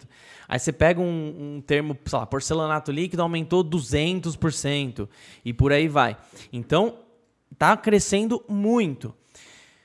Mas, como tudo na vida, existem os contras, né? Existem os contras. Então, é comum as pessoas pensarem, ah, a resina é tudo igual. A mesma... É... Quanto, a pessoa chega, quanto que tá a sua resina? Aí você fala, qual resina? É. Putz, existem, existem várias. Só a, a Redilize ali, isso que está desatualizado esse catálogo. Não sei se vocês estão conseguindo ver na imagem. Só a Redilize, ó, éster vinílicas e Derakene, que são, que são as resinas ali de, de tanques de combustível, altas resistências químicas e tudo mais. Poliéster isoftálica, ortoftálica, cristal, poliéster ortoteraftálica, epóxi acrílica, fenólica, baquelite, sureformol, sublimação e tem várias outras ainda que hoje já, já consta no portfólio da Redilize. Então, não, não existe só um tipo de resina. Então, de repente você está começando hoje a trabalhar com resina porque ontem você viu um vídeo no YouTube de alguém aplicando uma resina e de fato tem muita coisa linda que está sendo que está viralizando e ontem você viu e hoje você quer fazer. Só que é muito importante você entender que existem vários tipos de resina para cada aplicação. Então, qual que é e, e- e por conta desse aumento gigantesco da, da- do termo resina, o que, o, o que mais ganhou é, popularidade foi a resina epóxi. Então a pergunta é, quando você for começar, a pergunta é: o epóxi para a minha aplicação é de fato a resina mais indicada? Porque nem sempre é. Nem sempre é. Vou dar dois exemplos aqui de, de, de aplicações que, por exemplo, a, a resina cristal ou a resina poliéster, seja cristal ou não, são mais indicadas do que epóxi. Fabricação de action figures, né? é, é, bonecos, né? Bonecos de coleção, tipos que o Corbeira faz no canal, do Hulk, do Link, ah, que mais que tem no canal que ele fez de boneco? É... Caramba, qual mais tem? Não, do Yoshi foi o Kaká. Mas enfim, também foi, foi de, de poliéster. Enfim, resina de laminação é muito mais indicada nesse caso. Primeiro, custo-benefício. Você não precisa de transparência porque ou você vai pigmentar ou você vai fazer a peça com a coloração amarronzada da resina poliéster e vai pintar depois. Então não tem necessidade de ser epóxi. E epóxi é três vezes mais caro do que essa resina. Então quando você for pensar é, em, em, em em custo-benefício, em, eh, em vender essa peça que você está fazendo, em transformar aquilo em um negócio, você vai sair atrás do mercado que já trabalha com poliéster, se você quiser começar a tra- trabalhar com epóxi hoje. Outro exemplo que, que cabe muito aqui é o, por exemplo, o orgonites. Orgonites não é que não dá para fazer com epóxi, mas epóxi você vai demorar muito mais para conseguir fazer as camadinhas que o orgonite é necessário fazer. O epóxi, é, você vai ter mais dificuldade de, de chegar num brilho. Resina poliéster, por exemplo, na lixa 600, 800, 1000, você já tem um, você já tem um lixamento maravilhoso, dá para você parar por aí. Epóxi já não. Epóxi normalmente no mínimo até a lixa 2000, né? Sem contar o custo também, sem contar que epóxi também tem a tendência a amarelar mais que poliéster. Então tem alguns fatores que fazem a resina cristal ser mais indicada que a epóxi para um orgonite. Outro exemplo, resina de é, é, sublimação. Sublimação, para quem não sabe, são aquelas personalizações de chinelos, é, é, é, de EVA ou não, né? Chinelo de EVA e borracha, azulejo, caneca. A gente tem essa resina para isso também. E nem dá, nem se você quiser, você consegue fazer uma, uma sublimação com a resina epóxi. Você tem que usar a resina de sublimação. Então, não existe só uma resina. Né? Então, por isso que a gente pega no pé, no, no bom sentido, de estude, entenda o que, que é resina, entenda para que, que serve, entenda que existem várias opções que podem é, agregar para você. De fato, o epóxi é o material mais versátil? É, mas nem sempre é o mais indicado para a sua aplicação. Então, manda ver, cara. Liga pra gente aqui na Redlize, manda mensagem lá no Instagram, manda os comentários. É difícil responder todos os comentários porque tem muito, mas a gente está fazendo uma força-tarefa para responder ao máximo. Mas manda e-mail, lojavirtual.redilize.com.br. Manda no, WhatsApp de atendimento, que eu não lembro de cabeça. Ó, oh, tem ali. 974534400. Dá um jingle. Repita. 9? Repita. Decorei um 9. Onde é que tá? 74. 74 nunca, enxergo, nunca o Fábio vai enxergar. Não enxergo, né? Não. Esse ano você faz 40, né? 40 seu nariz. 74534400 é o nosso WhatsApp. 2.8. É... E. Batemos 200 likes já? 135. Eu acho que a gente não vai chegar. Ô, oh, se bater 200 likes, eu compro um sorvete pra eles, galera. Uma... Gente. Ó, ó, eu queria um sorvetinho hoje. Hoje, hoje dá. É, é. Caramba, é. mano. Então, ó, vamos bater 200 likes, hein, pessoal? Like. Vamos Você bater 200 likes. Hein, Bedu? É, essa, mesmo com essa quantidade de resinas, tipos de resinas diferentes para cada tipo de trabalho, uh, quando o cara pega aquela resina, ele entende, sabe trabalhar com ela, ele mesmo começa a modificar aquela resina para o melhor do trabalho dele. Principalmente na área da construção civil. Tem muita gente que usa a matéria-prima do epóxi, que é a mesma que, é, geralmente, né, a mesma que a gente usa até para esses pequenos artesanatos, e o cara ele consegue colocar no concreto ali. Né? Ele sabe é, é, qual que vai ser o shore ideal, a mistura do, do, do concreto como carga, um aditivo, uh, não só para essas grandes áreas da construção civil, uh, mas também a linha náutica, o cara precisa às vezes pegar essa resina que você tem aí na sua casa, ele dá uma, uh, uma melhorada para o lado dele ali, para ter uma resina mais flexível, mais rígida, né? E aquilo para ele tá ótimo, né? Então você mesmo, todo mundo tem ali, faz alguma coisinha diferente ali em casa, né, com a resina. Sem dúvida. A resina é uma matéria-prima, né? Então isso que você falou realmente é, é... Pô, o Corbeira, ele pega poliéster e faz, faz coisas que eu falar assim, meu, você não vai conseguir fazer isso aqui com poliéster. Ele vai lá e faz. Ele fala, é, vai lá e faz. Tá ligado? E... Então, assim, a resina é uma matéria-prima né? Você, é. você consegue fazer. É. Ele não fala nada, né? Ele só fala. Ele, ele, ele faz assim, ó. Ô, Corbeira. É. Corbeira, chove hoje? Ah, parece aquele. O, o, tropeço da família Adams. pra quem não sabe, o Corbeira tem. Ele é um dos apresentadores aqui do canal, um dos, um dos, um dos, ele é nosso escultor, só que ele sabe fazer tudo né? Só não falar ainda. Só não falar, ele tá precisando de um fonoaudiólogo, né? No, no vídeo dele ali. Ah, Acho fala. que é muita resi... muito monômero cheirado. Ali, Vamos bater 200 likes? Vamos, vamos encher o saco. Bate 200 vamos, likes, 200. Chama a avó, tio, tia. Tá com bastante gente aí, assistindo. Já tem vai? 144. Pô. Oh, poxa vida, eu gosto de flocos, cara. O melhor de tudo seria chegar em 199 para não precisar pagar sorvete e ser quase igual a 200, né? É. Isso seria bom, velho. É, eu ia criar um fake aqui agora. Vamos para a próxima, então. Então, lá, será cara. que o epóxi é mais indicado para sua aplicação? Será? Se for, beleza. O epóxi é foda. O epóxi é um material foda. Mas será mesmo? Será que, que, que você precisa de uma Ferrari sendo que você está numa pista que, que só pode 60 por hora? Uhum. Mano, eu, minhas comparações de Ferrari são fodas, pode falar. Não. Tirem os fracos da sala, vamos falar desse pó aqui, que é, é o calcita, dolomita, dióxido de titânio. Essa parte, essa, o, sabe quem gosta muito de, de material, de trabalhar com material assim? O Maurício, velho. é verdade. O Maurício, é, é só o pau, rapaz. Estude o uso de cargas para o seu projeto. Eu fiz um vídeo que tá na mão do Gui, eu falo, manda lá no, no, no Instagram do Gui agora. Vai lá em Gui. Como que é o seu Instagram? Gui.viana. Vai, Gui.viana. Vai lá, edita o vídeo das cargas que o Bedu fez, mano. Edita aí. Eu fiz um. eu, eu gravei um vídeo da hora sobre cargas. E. Cargas d'água. Estude o uso de cargas para o seu projeto.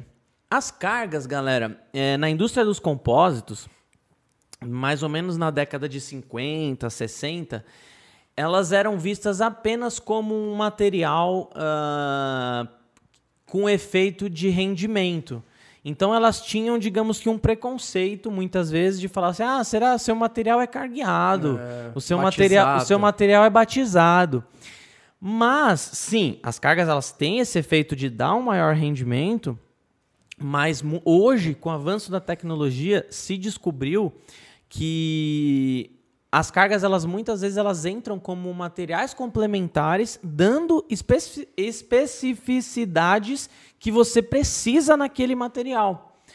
Um exemplo claríssimo é um autonivelante epóxi, por exemplo. O autonivelante ele só tem aquelas características que ele precisa ter por conta das cargas e aditivos que foram adicionados ali. Exato. Uma massa plástica, por exemplo, tinta uma tinta, uma massa plástica, por exemplo, ela só tem aquelas características porque as massas, as cargas integraram ali e fizeram com que ela tivesse aquelas características. Então, o que, que eu coloquei aqui? Estude o uso de cargas para o seu projeto. Dá uma olhadinha no portfólio de cargas que tem na Rede Lise e veja se alguma delas não podem ser, ser, é, ser é, usadas no seu projeto. Então a gente tem aqui diversos exemplos, como o talco industrial branco ou verde. O talco industrial, ele de fato é uma carga meio que genérica, assim, é uma carga que ela é mais focada de fato para o rendimento, para o né? rendimento, mas junto dela ela traz diversos benefícios, como de, é, diminuição de exotermia, diminuição de retração, principalmente na poliéster, uhum. entre outros. Né? Então o talco branco é o coringa ali que é. Ah, taca uma carga, taca, taca talco branco. Então essa de fato é a, é a básica. Mas aí a gente entra ali em outras. Talco verde, por exemplo. O talco verde, além de dar as características que o talco branco dá, ela melhora na, na facilidade do lixamento da peça. Uhum. Aí você já tem uma característica a mais aí na sua tem peça. As granulometrias também, caso você precise de não de um pó, mas já sentir as pedrinhas ali. Então, uhum. Então tem granulometrias que você pode escolher né, que a gente chama de malhas.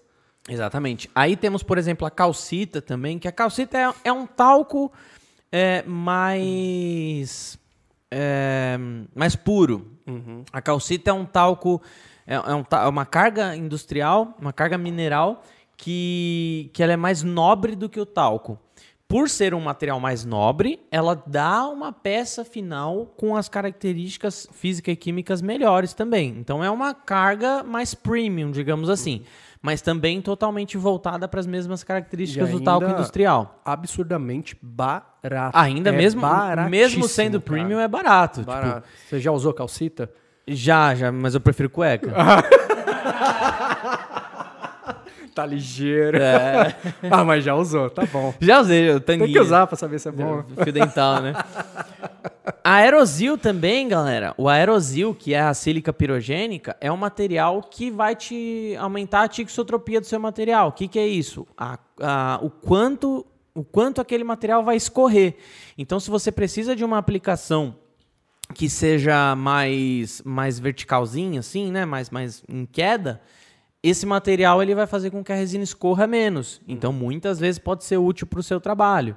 Né? Tem até vídeo de eu fazendo comparação de uma resina aí no canal é, de uma resina com aerosil e sem, dá uma procurada aí que vocês vão achar. E lembrando que todas elas que a gente está falando aqui, é, elas vão dar uma opacidade na resina, tá? Sim. Tanto o talco industrial quanto a calcita, eles vão te dar uma, uma, uma, um, uma peça branca. Não vai ser aquele branco gesso, gesso, gesso, mas vai pigmentar legal. Uhum. Agora, se você precisar, a gente pula um pouquinho aqui, mas se você precisar de uma carga pigmentadora, a melhor opção do mercado é o dióxido de titânio. O dióxido de titânio vai pigmentar a peça como vai virar um gesso a parada, vai virar um branco, branco, branco, branco, branco, tá? Temos o quartzo também, que dependendo da granulometria, é, é, o quartzo é uma das cargas que mais vai, vai te ajudar na parte da retração e, e, e baixa de isotermia. Dolomita, a mesma coisa. Dolomita, muitas vezes, para peças antiderrapantes.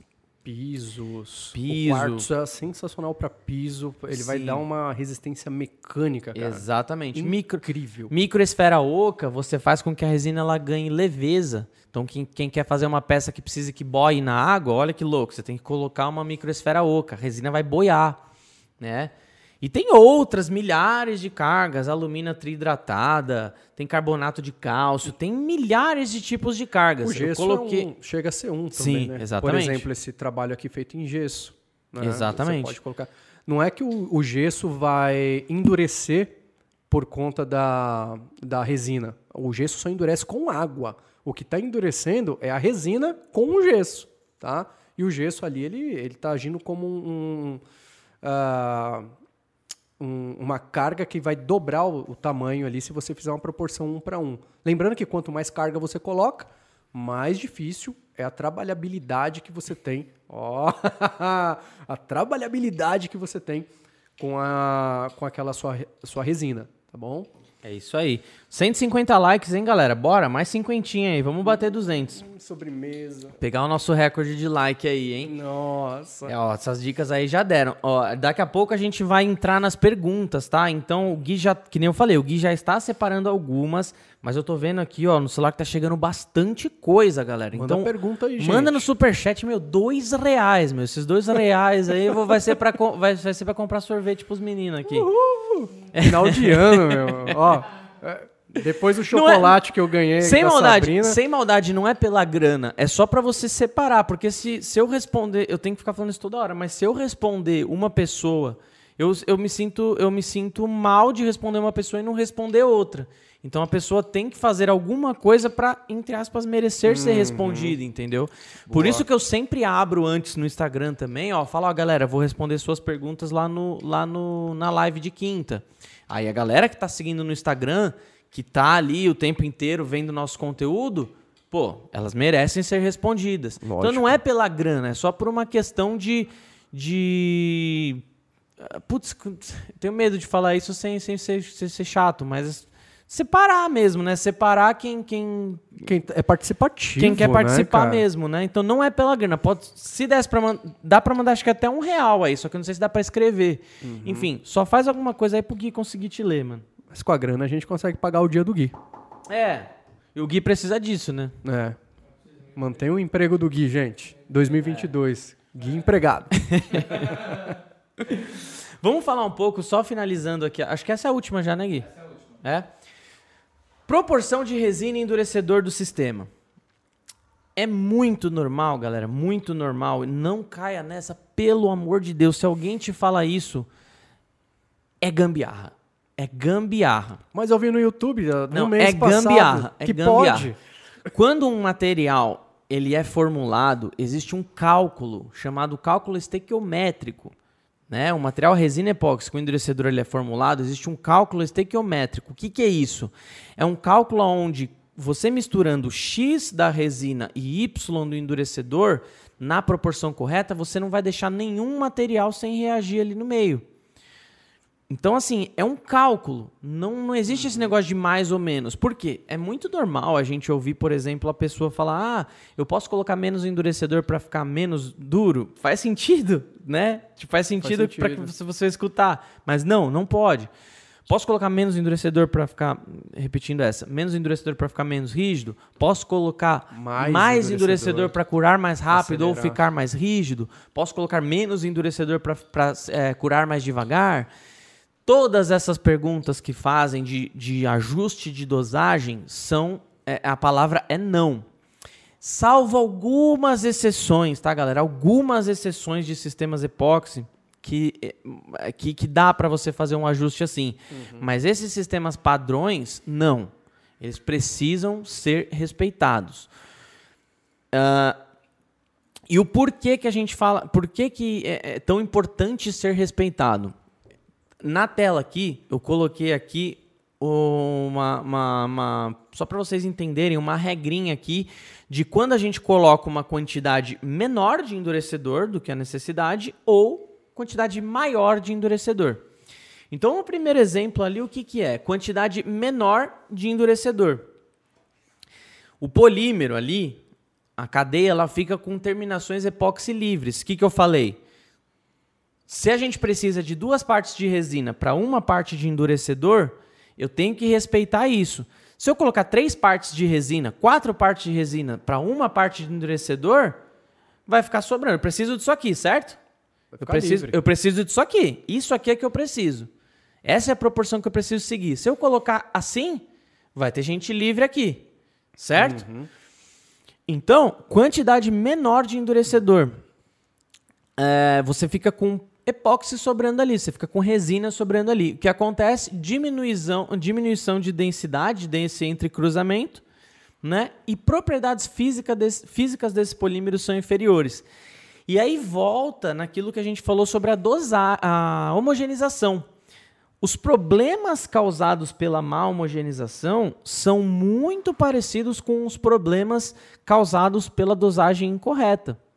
Porque nada mais é do que isso. Se você jogar resina e endurecedor, é, por mais que esteja na proporção correta e não homogeneizar da forma certa, a gente volta naquele problema de que vai ter material ali que, que sobrando, vai sobrando, brush, sobrando, vai mole ou entendeu? Não.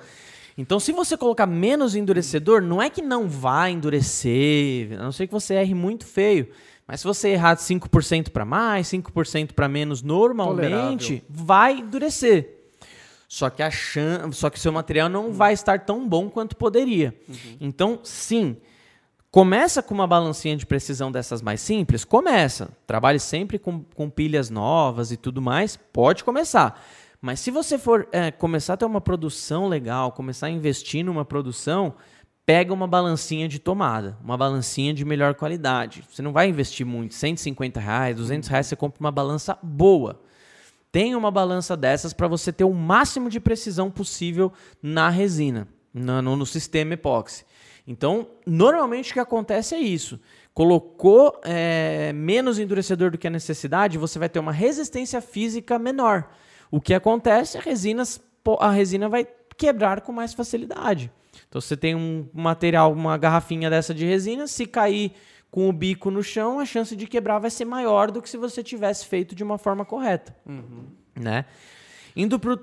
Quer falar alguma coisa? Uh, e o legal também disso daí é que se você fizer na proporção é, certa e usar uma, uma estufa, cara, você garante ainda melhor a, a, a união da, da, química, a ponte química entre endurecedor e resina ali. Fica ainda melhor, cara, nessas estufinhas. E um, um detalhe legal de lembrar a galera é muito cuidado com essa estufa caseira que você faz. Pega lá o e-book do Edgar para você fazer uma estufa legal não sei se você viu, pegou fogo num quarto de uma moça aí. É, as Fiação fotos zoada? É, pegou fogo no quarto da moça lá e dá para ver a caixinha lá que ela fez. Putz. Então tem que tomar muito cuidado para você não pôr a vida da sua família toda em risco aí. É. Não é gambiarra também que é para fazer, é para fazer um negócio Sim. caseiro, mas bom. É, e o legal do e-book do Edgar é justamente isso. Ele te ensina a fazer um negócio sem gastar, gastando pouquíssimo e com controle de temperatura ainda, né? Uhum. Com termostato, tudo. Vale bastante a pena. A temperatura, que o Fábio falou, é muito importante você trabalhar com, é, usando ela ao seu favor, porque o que acontece? O, existe um, um, um termo que chama ponto TG. O que, que, é esse ponto TG? É a temperatura de transição vítrea, a temperatura que a resina vai resistir antes de começar a sofrer algum tipo de deformação. Basicamente é isso. E normalmente, tá? Não são todos os casos. Normalmente, não são todos os casos, mas normalmente a resina ela tem uma resistência à temperatura constante cerca de 20 a 30 graus acima do, da temperatura que ela foi curada. Então, claro, existe um limite. Mas, por exemplo, se a resina ela cura a, a 30 graus, ela vai ter uma resistência à temperatura em torno de 60. 60 é, 55, 60, talvez um pouco mais, um pouco menos. Se você conseguiu curar aquela resina em 40 graus, em torno de 70. Se você conseguir curar aquela resina em 50 graus, em torno de 80. Então a temperatura, ela faz com que esse ponto, esse ponto TG aumente. Aumentando esse ponto TG, você vai ter uma resina com maior resistência. Então você vai fazer uma mesa é, que vai ficar no norte ou no nordeste. Cara, lá muitas vezes faz 50 graus na sombra. É legal você trabalhar, é legal você fazer um pós-cura nessa resina. O que, que é um pós-cura? Você é, colocar uma temperatura de 50 a 60 graus ali mais ou menos na resina, deixar um tempo para ela realmente, que nem o Fábio falou, fechar, curar de forma 100%.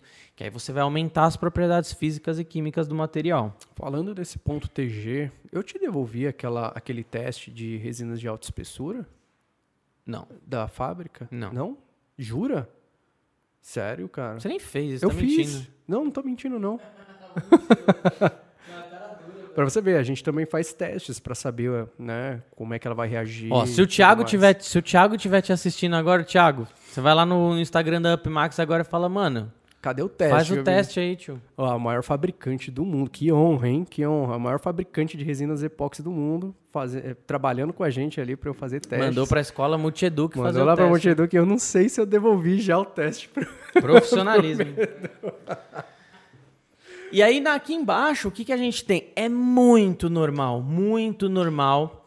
é, Principalmente, esses sistemas novos que a, gente, que a gente lançou, a proporção deles é 100 para 46. É 46%. E muita gente, por incrível que pareça, tem preguiça de fazer essa conta. E aí, o que, que a pessoa faz? Ela fala, ah, vou fazer dois para um aqui também. Vai curar? Vai. Não é, não, é que, não é que não vai enrijecer, não, ela vai endurecer. Né? Só que porque eu não- eu não coloquei que ela é 46% À de, de proporção ali porque eu quero, só para dificultar a sua vida. Põe aí Não! 46. Não é. Se eu pudesse colocar dois para um, seria muito melhor, tá ligado? Um pra um, tudo, falando, né? Seria é, sensacional. É, falando de, de forma marqueteira, seria muito melhor se fosse dois para um, ia te facilitar. Só que não, infelizmente, infelizmente existe esse cálculo estequiométrico que eu comentei com vocês que precisa ser respeitado. Então é muito normal as pessoas falarem, putz, a 4002, 4008, elas elas estão dando blush. Aí quando você vai trocar ideia com a pessoa e tudo mais, você vê que ela estava fazendo dois para um, porque ela já pegou vícios de outras resinas e continua fazendo daquele jeito tá fazendo 2 para 1.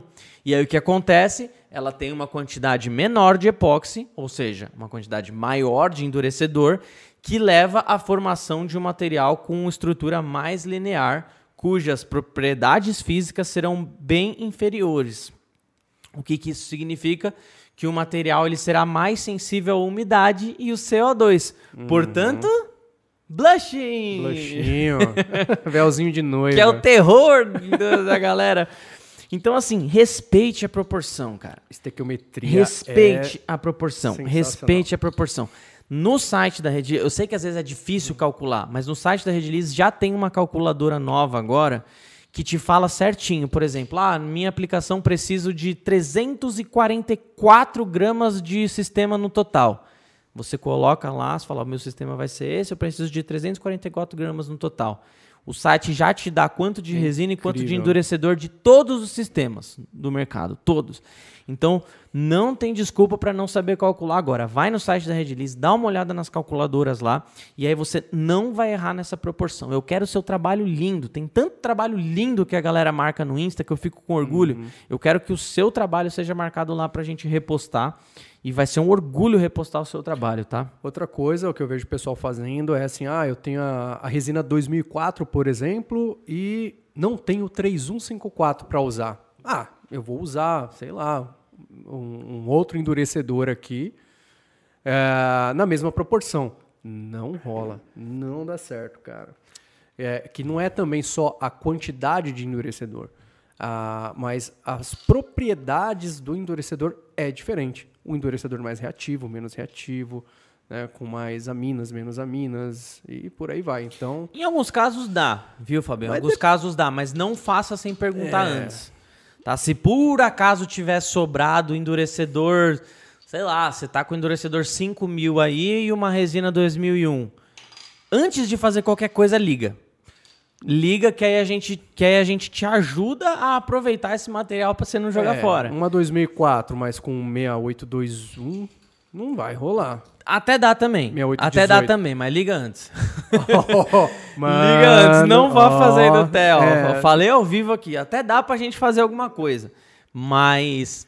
Liga pra ele, hein? É, liga o que o Fábio, o, o- o que o Fábio tá falando é real, assim, não, não faça isso. Mas, se sobrou aí do, do Resina 2004 com o Industrial 6821, por exemplo, liga pra gente antes que a gente faz você não desperdiçar, tá? Tô lavando as Só, mãos. só não faça, só não faça sem perguntar antes, porque, aí, É. porque aí pode dar fezes. é. Pra falar bonito, né? Pra falar bonito. Aí Vamos pode resinar dar, ela também. pode dar fezes. Tem mais alguma coisa? Perguntinha aí da galera já? Então, ó, galera, eu vou começar, tem? eu vou começar a responder. Quantos likes tem? Ah, não vai. Eu não, não sei. Beleza. Então, ó, pessoal, hora de vocês 157 aí. Vamos bater 200. Eu vou responder primeiro as do Instagram e depois a gente vai responder a galera que estiver mandando aí no chat ou super chat, obviamente, dando é, dando preferência ao super chat aí. Beleza? Deixa eu pegar aqui as do Instagram então. Vamos lá. Primeira pergunta é da Atelier Grazi Fernandes. un- Under, Atelier Underline Grazi Fernandes. Obrigado pela pergunta, viu? Acordou, nenê. Você quer responder, filho? Responde aí. Quer responder? Ah, vou responder. Eu vou responder a pergunta hoje. Hoje eu vou responder a pergunta. Responde. Hoje. Isso. Hoje eu vou responder. é... Dá licença, por favor? Então vamos lá. Ã? Atelier Grazi. Grávida pode trabalhar com resina? Eu falei no Instagram que ia responder todas, hein? Eu nem li, eu só dei o print aqui e vou, vou, vou ler todas. Se tiver falando, ah, por que, que o Bedu é tão otário? Eu Vou ter que responder. Eu- posso responder? É. Eu vi, Vamos lá. Eu vi o Grávida- Clóvis respondendo exatamente. Por que, que o Bedu é otário? Também, Nossa, o não fez era. isso comigo? Exato. Ele deu uma resposta técnica. O Clóvis que, fez isso cara, comigo? Muito bem fundamentada. Cara, vou, você fala o que ele, que ele falou, mas eu vou responder por mim. Médico. Não tem como, eu, não tem como a gente Exato. falar qualquer coisa que- sem ter um CRM. Começa por aí, tá? Foi o que ele É. falou, mesma coisa. Você é tão lindo. Você precisa consultar o seu médico e leve a FISCP. O que, que é a FISCP? Ela vai te dizer ali, né, os cuidados que você deve ter é, referente aos componentes daquele material. E o médico vai te dizer, ó, isso você pode, isso você não pode, você vai utilizar o equipamento XYZ. É, e, enfim, não tem como a gente precisar. Essa questão de alergia, essas coisas, é muito. É muito. É muito de cada um, né? Tipo, tem cuidado. gente, tem gente que tem, que tem alergia a leite, tem gente que não tem, tem gente que tem alergia. Mano, sei lá, um tipo de remédio específico, tem outras pessoas que não têm. Coisas assim até. Tem gente que absurdas. desenvolve uma alergia e depois não tem mais, tem gente que nunca teve, do nada desenvolve. É muito subjetivo. Tem então, produtos que pegam na pele e podem ir pra corrente sanguínea. Nada melhor do que você consultar o seu médico que já te conhece para ele para ele te dar o aval do que fazer, entendeu? Isso é isso é extremamente importante. É mais ou menos isso que o Clóvis falou? Exatamente. Consultar um médico, um especialista, levando a FISPIC. Legal. Show de bola. A próxima pergunta é da Rupal Mesani. Ah, por que vocês não indicam o uso do. Peraí. Por que vocês não indicam o uso do álcool, isopropi... o álcool ou álcool isopropílico para estourar bolhas? Não é que a gente não indica, tá? É, Não é que a gente não indica, é que a gente desenvolveu um material específico para isso. É a mesma, é a mesma, É a mesma inteligência da parada dos pigmentos que a gente falou. Você quer falar, você quer fazer os seus testes aí? Fica à vontade. Uhum. Mas não dá para a gente saber o que, que vai acontecer. O nosso spray de, de silicone, o nosso spray SB73, que é um spray quebra bolhas e tem vídeo dele sendo usado e é absurdo quão, quão incrível ele é. Ele tem na composição flúor de silicone e, e esse é um flúor de silicone que tem uma baixíssima tensão superficial. O que, que isso significa? Que ele ajuda na queda de tensão superficial, e isso é nítido, o Fábio sabe, no, no, no é, é, é, na cara. A hora que você aplica ali, você uhum. vê que você vê que, que, que a, na hora que você aplica o spray quebra-bordas, ele abre e depois fecha, melhorando todos os defeitos que tinham ali na superfície por algum motivo. Ela volta ainda melhor a tensão superficial. Sem contar que auxilia no brilho. Então, é, existe uma composição por trás disso. Uh, e por ele ser, por ele ser uma, por ele, é, por ele estar tá na cadeia, na, na, na, cadeia, ele tem cadeia curta e ele tá, e ele, e ele é de silicone volátil, ele não deixa marca na aplicação, ele Isso não fica, ele não fica subprodutos muitas vezes, né? O álcool isopropílico ele até tem algum efeito. Você pode aplicar, vai te ajudar ali a quebrar a bolha, vai. Uhum. Assim como acetônia, acetona, éter, mas é, é inferior. Então não é que não pode, não é que a gente não indica. Pode é que se a gente manchas. É, é que se a gente tem uma opção melhor, por mais que seja mais cara, a gente quer profissionalizar. Uhum. Então a gente sempre tenta profissionalizar a parada. A tensão né? superficial pode voltar de maneira não tão bem feita, tão uniforme, você, é, né? Você vai ter mais dificuldade depois na parte de lixar e polir, trazer um brilho maior. Né? Então, é, a gente vê muita gente usando somente álcool isopropílico, mas é mais carregado de simplesmente água. Uhum. Né? E água e resina ali não dá uma combinação muito legal.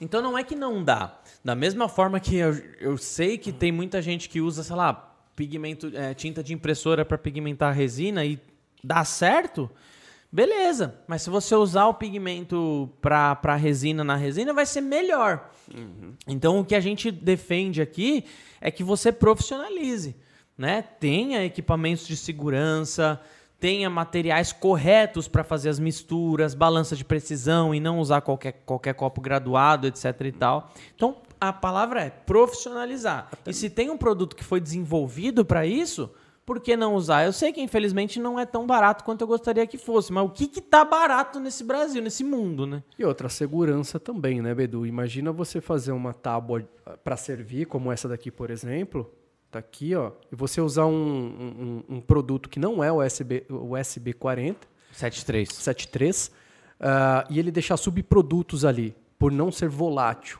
E ele fica uhum. aqueles produtos químicos que, químicos que a gente não sabe o que é. E aí muitas e vai vezes ter contato com o alimento. E aí muitas vezes é um tipo de blushing também. Se blushing o material também. ele fica na superfície, ele pode se ele pode se ele pode aparecer como um blushing, ele pode aparecer como algo esbranquiçado. E aí você pensa, putz. Antes da resina uh, agir com as aminas é, do endurecedor, ele tipo vai assim, reagir com esse aí produto. Aí você pensa, eu controlei a umidade, mas apareceu. O blushing não é só pela umidade. Nossa, A umidade e o gás carbônico são alguns tipos de blushing. Mas que nem eu falei, pode dar por diversos outros fatores, né? Exato. Então essa, essa é bem importante. Segurança. Responde essa aqui enquanto eu vou dar janta para minha filha, ó. Valks Hal Underline Corsabi. Essa resina 4008 UV tem cheiro forte? Não tem cheiro nenhum. uh, o que mais você pode sentir um cheiro nela ali, é, não na resina em si, mas no endurecedor. E ainda assim é um cheirinho tão leve, muito leve. Claro que não dispensa você usar máscaras tá, de proteção, mas o cheiro assim é, é você não, não sente, tá? É, e claro, não é porque você não sente que você vai colocar o nariz ali e dar uma baforada, tá? Não vai fazer isso, tá bom? É, faça sempre assim, em local com um espaço legal, tá? Para que você não fique concentrado ali quando a resina e o endurecedor começar a reagir e so começar a liberar seus subprodutos, né, em forma de gases. Uh, e use a máscara, beleza? É, e, ó, beleza. Todas as resinas epóxi da Redilize nunca senti cheiro. Tá? É, é, é, é mais um. Indo... puro não é. tem cheiro forte. Né? Agora, alguns batizados que eu já vi, ah, putz, hum, você não fica dentro. Mim, né? Você não fica dentro do, do ambiente. uh, mas o que tem mesmo são os endurecedores que você consegue sentir um cheirinho e ainda assim algo muito sutil. É que não é um cheiro forte, é um cheiro ruim. Né? É, é um é. cheirinho de amônia. Não é um cheiro de solvente. Mulherada que gosta de fazer muito cabelo, usa aquela amônia, que já é forte pra caramba. Isso aí pra vocês não é nada do cheirinho da, do... Por que, por que só mulherada? Não, não posso usar amônia se homem? Pode, mas é... é boa. É, mas a mulherada costuma usar muito mais, né?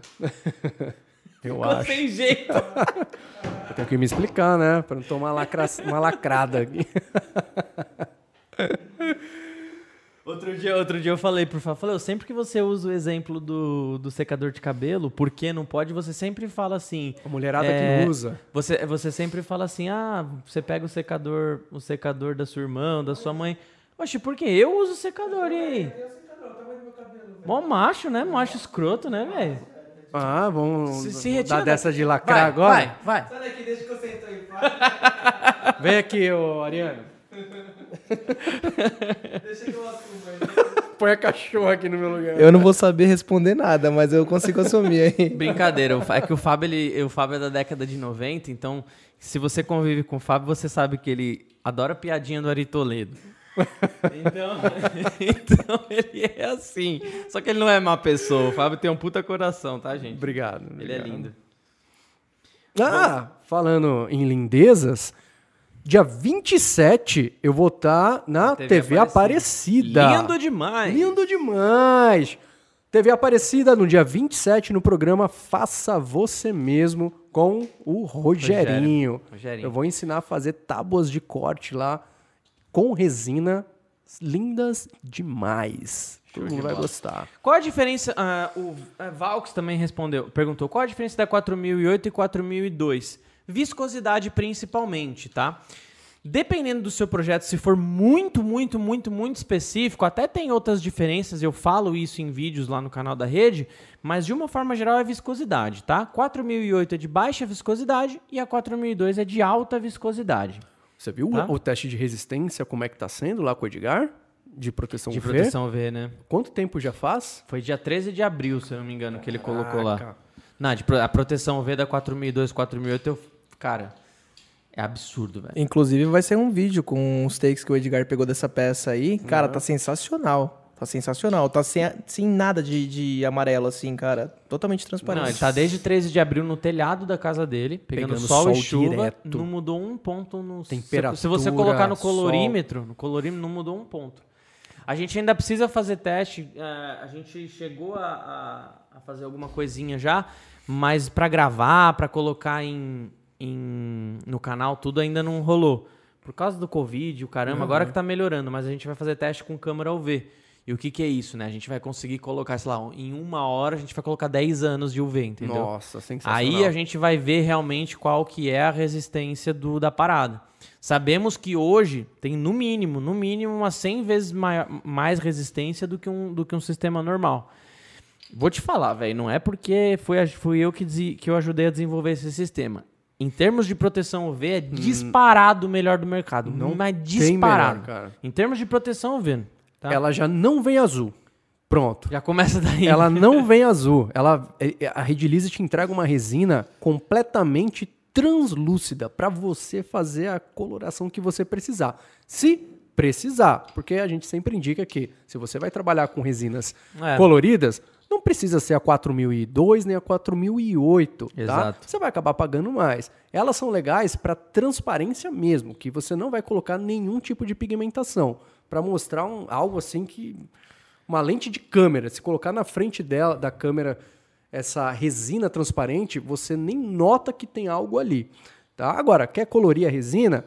Vai para qualquer outro tipo de resina ali, 2001, 2004, 4231, 4230 e por aí vai. É, 4231. Elas é. têm proteção UV também. Ela tem proteção Só que UV não, também. não igual a 4008 e 4002, mas elas têm Exato. proteção UV também. Lucas, Lucas Nelly perguntou: Caramba, essa aqui é legal, vai ser legal a gente falar. Por que, que o preço aumentou tanto? Chegou a dar uma desanimada. Desafio agora é você colocar nos comentários aí o, o que, que não aumentou nesse Brasil. Hum. Esses dias eu perguntei para um, pra um cliente que fez essa pergunta. Falou, por que, que aumentou tanto? Eu falei, o que, que não aumentou no Brasil? Ele falou, meu salário. aí eu falei, putz, Respondido. conseguiu. Meu salário. Cara, essa é uma, essa é uma coisa muito complicada. Muito complicada. Vou, eu vou dar alguns fatores aqui, mas é claro que, que vai muito além disso, tá?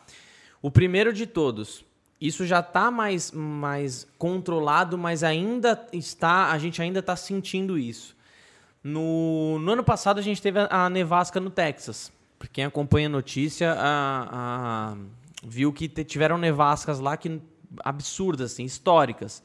Nevascas que pararam, que, que, que pararam a- o maior site químico, maior, a maior Planta de fabricação. a maior planta química do mundo, das maiores fábricas do mundo, que abasteciam o mundo inteiro. Então você simplesmente fez com que parasse a produção de epicloridrina, de bisfenol, nas, nas, nas maiores fábricas do mundo. Do mundo. Essas fábricas no, no Texas, elas produzem o que aqui no Brasil produz em um dia, no Texas produz em um mês, no Texas produz em um dia. Então, são fábricas absurdamente grandes, absurdamente grandes e pararam por conta das nevascas. Pra vocês terem ideia, energia elétrica que, que era que estava que, que nas casas das pessoas normais tá- foram cortadas, a energia elétrica foi cortada em alguns lugares. A- a- as- essas fábricas destinaram energia elétrica para essas casas. Então, tipo, foi uma parada surreal e ainda juntou com o início da pandemia, com aquela loucura. Meu, luva, luva nitrílica, dessas que a gente usa para trabalhar com resina, Virou artigo de luxo. aumentou, aumentou mais de mil por cento, cara. Aumentou mais de mil por cento no custo.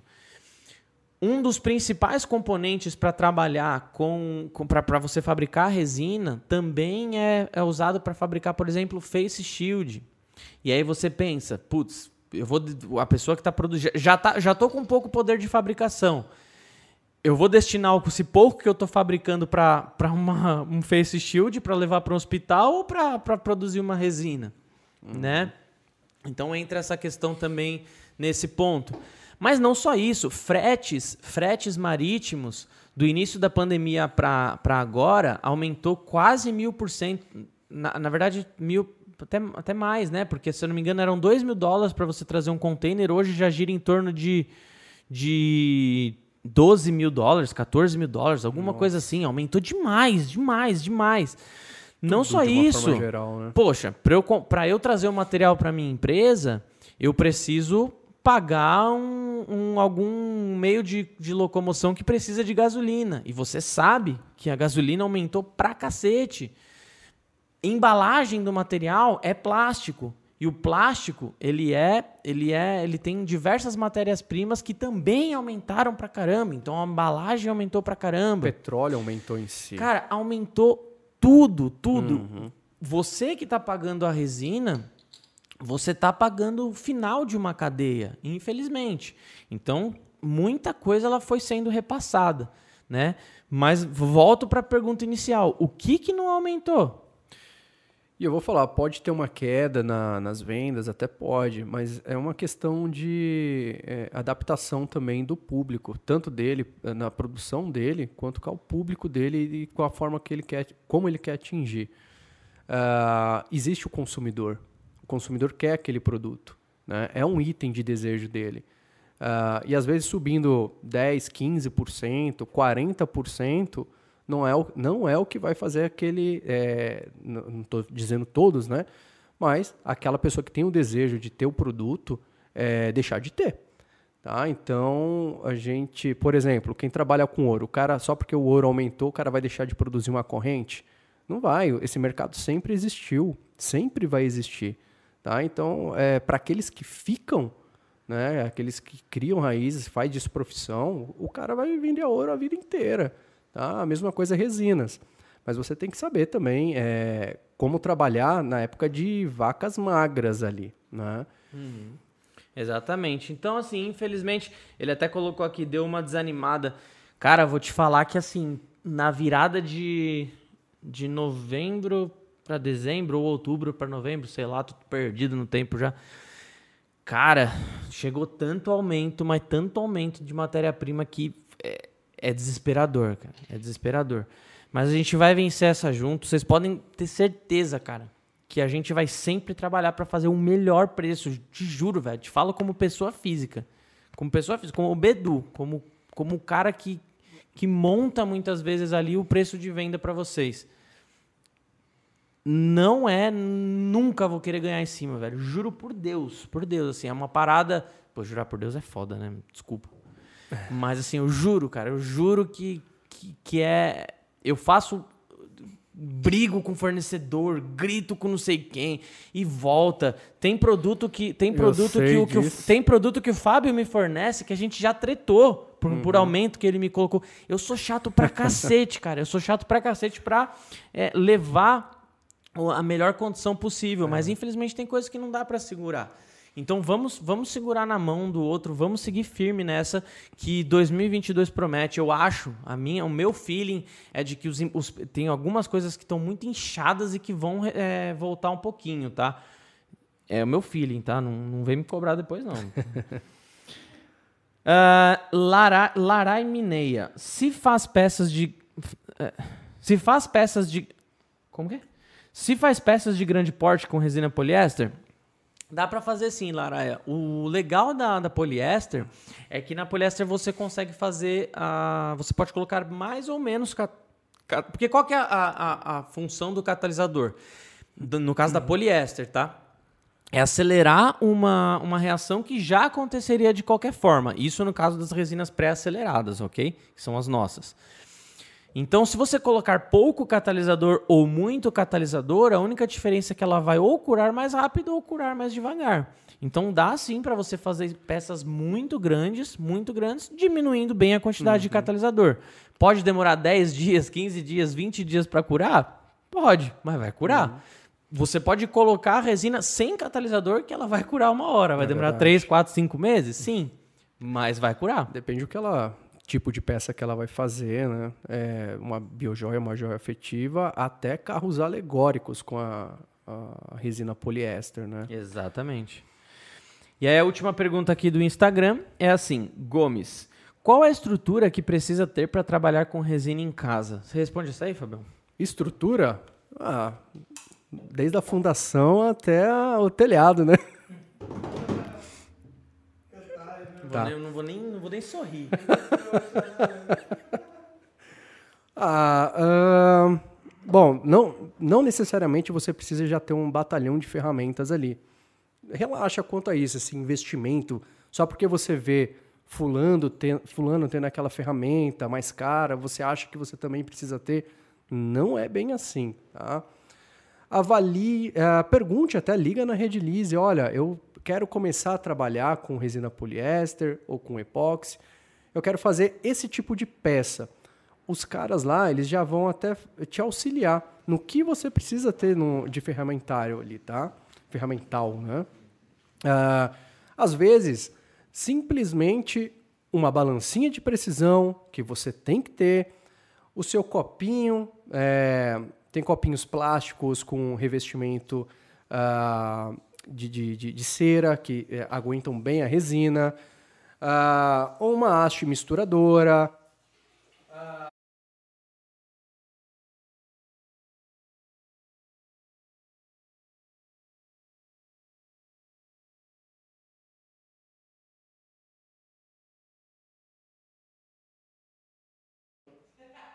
Ah, eu ia fazer Libras aqui. É, caiu aqui o meu retorno. Uh, balancinha de precisão, luvas, máscaras, tá vendo que são só coisas simples, tá? Uh, o que eu falo que o pessoal tem que ter mesmo é que muita vontade de fazer uma peça legal, tá? Sem não ter muita ansiosidade para você fazer uma peça com calma, né, com dedicação, para ser uma peça bonita ali, tá?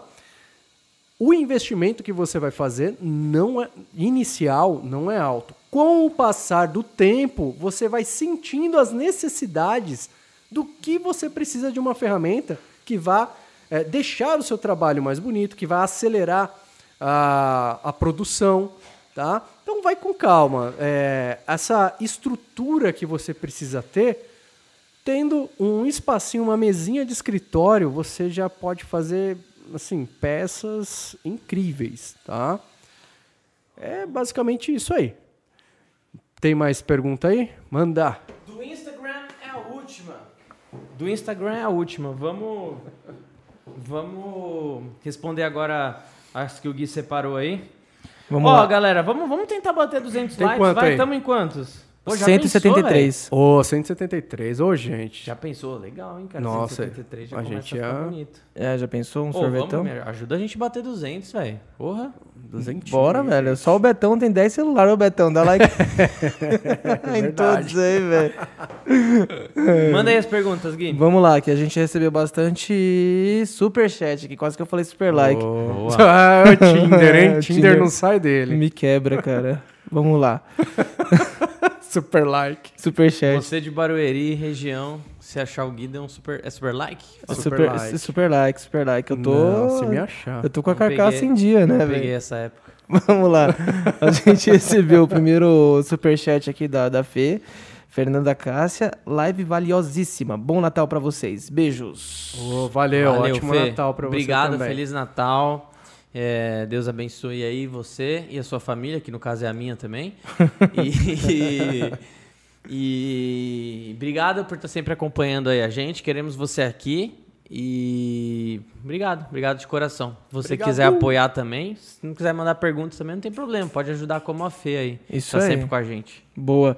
E a gente recebeu também uma sequência aqui de, de perguntas do Fábio, Fábio Leão. Vamos lá, que a gente recebeu umas cinco perguntas aqui. Vamos começar com essa aqui. uma. É, qual foi o maior absurdo que vocês já ouviram culparem a resina? Putz, cara, de- pensando de primeira assim, sei. ó, de primeira. Os dois casos mais absurdos que eu tenho foram de porcelanato líquido. Uhum. De porcelanato líquido. O primeiro deles, o Fábio me acompanhou. Até as três da Me manhã. acompanhou, a gente ficou. A gente ficou. A gente chamou esse cliente. O que foi? Porra, mais, mano? Tipo, Ô, agora melhorou, hein? Tem que ensinar ele, cara. Porra, eu tô assim, mano. Não, mas assim, a gente ficou a gente ficou quatro horas em reunião com esse cliente. Quatro. A gente ficou em quatro horas. A gente chamou ele no, no- no- no- tentando entender o que, que tinha acontecido. E ele não, não falava. Ele não falava, não falava, não falava. Até que ele. Ele. Viu que não tinha por onde escapar. Viu que, entre aspas, não tinha por onde escapar, porque a gente já tinha, tipo, feito, meu, que um, a gente tinha rodeado todos os possíveis problemas que poderiam acontecer. E aí, quando ele não tinha escapatória, digamos assim. Aí, aí eu te chamei no privado e falei: olha, tem um produto nesse meio que não é nosso. Aí o, o Bedu chegou com os dois pés. Falou: ó, fala, pode falar, meu. Fala a verdade. Não, e assim, é, foi, foi sacanagem. Eu fiquei, eu fiquei triste. Fiquei triste, porque é um cliente que eu já tenho há muito tempo. E aí ele simplesmente por conta de preço, ele foi lá, te juro, cara. Te juro, eu nunca esqueço disso. Era um primer barra autonivelante, ou seja, dois em um.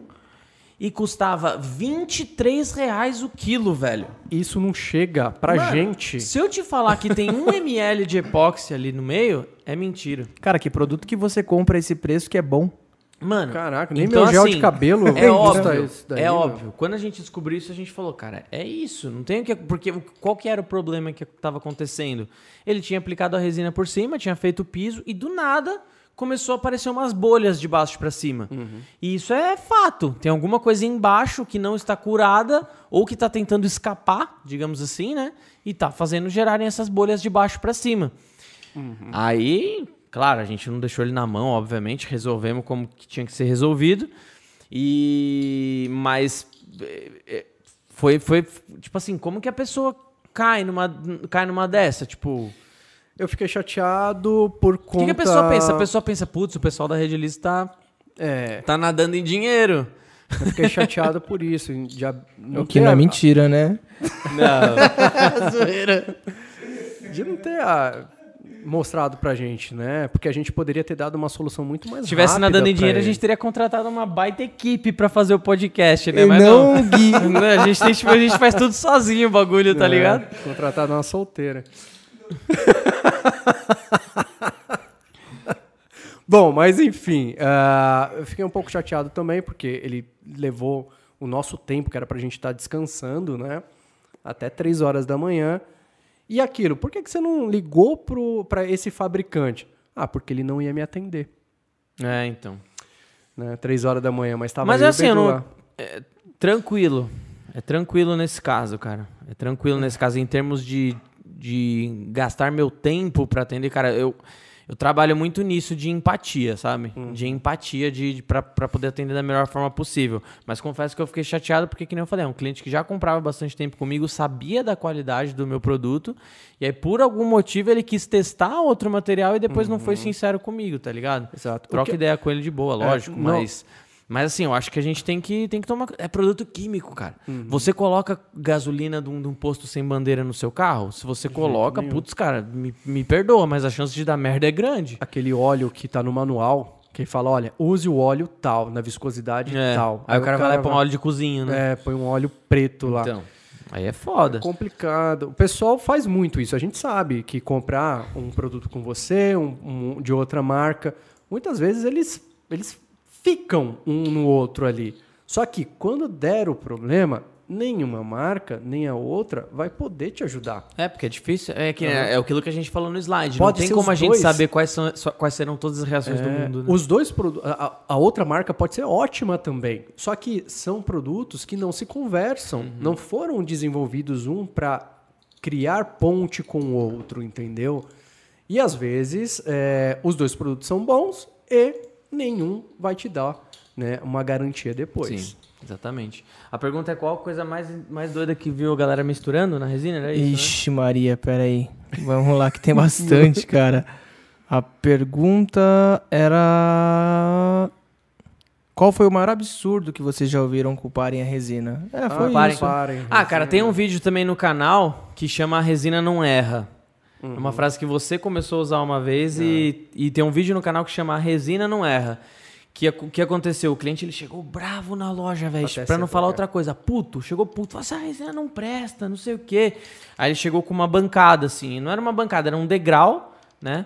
Mas ele chegou com uma. Com uma. Vou falar bancada, tá? Que parece uma bancada, mas era um mega degrau grande, assim tudo cagado, velho. Tudo. Resina parecia um. Parecia um. Parecia uma cera.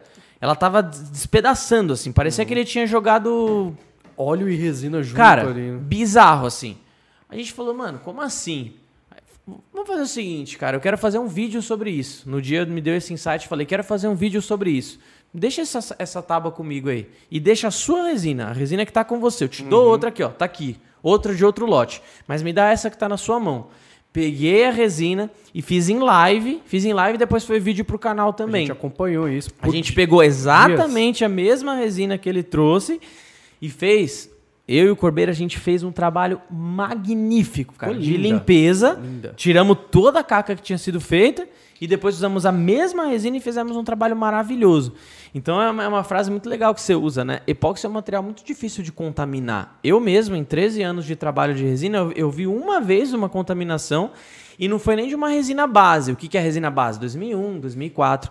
Eu vi uma vez uma contaminação que era de, de resina formulada, que aí a chance de contaminar é, É, um pouco maior. maior. na fabricação, né? É um pouco maior. Exato. Então eu vi uma vez. Em 13 anos eu vi uma vez. E é isso. é, a Né? resina realmente ela não erra. Ela segue aquilo que você pede para ela fazer. Exatamente. Ela segue direitinho o que você está pedindo. Exatamente. Tá?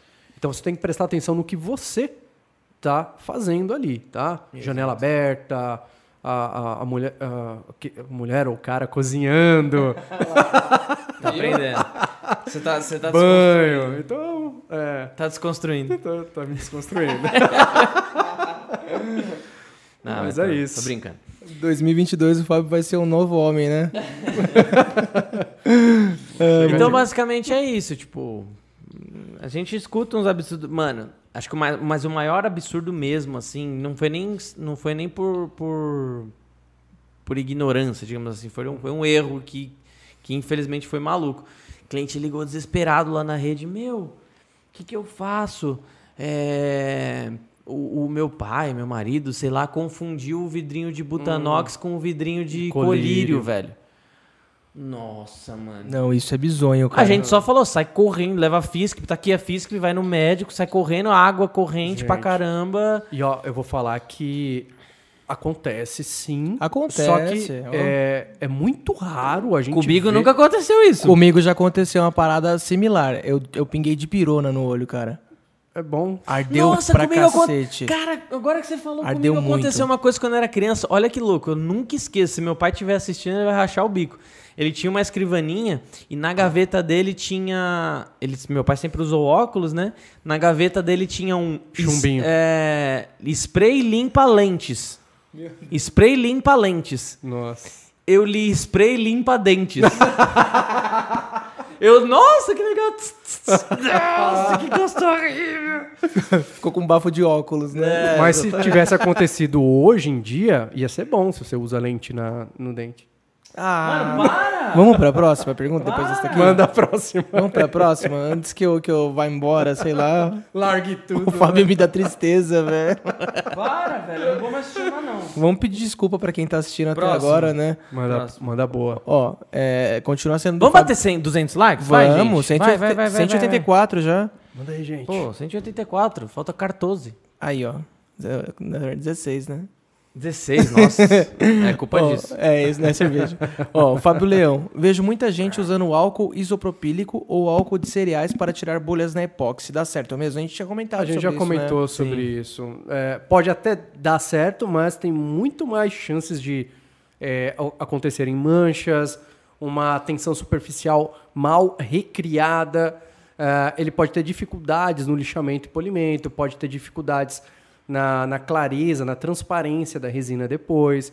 Então, é, a, a, o spray quebra-bolhas da Redilize é específico para resina. É um produto, um produto totalmente volátil. Ele vai sumir dali da resina. É isso. Só isso? Tá bom? Tá bom. Próxima. Oi, meu amor, você comeu? Você já tô? Não, ainda não chegou não. Não chegou a pizza ainda? Não chegou a pizza. Falando com a cachorra. Ah. ah. ah. Então não chegou Serve a pizza. também. É. Era comigo. Era comigo mesmo.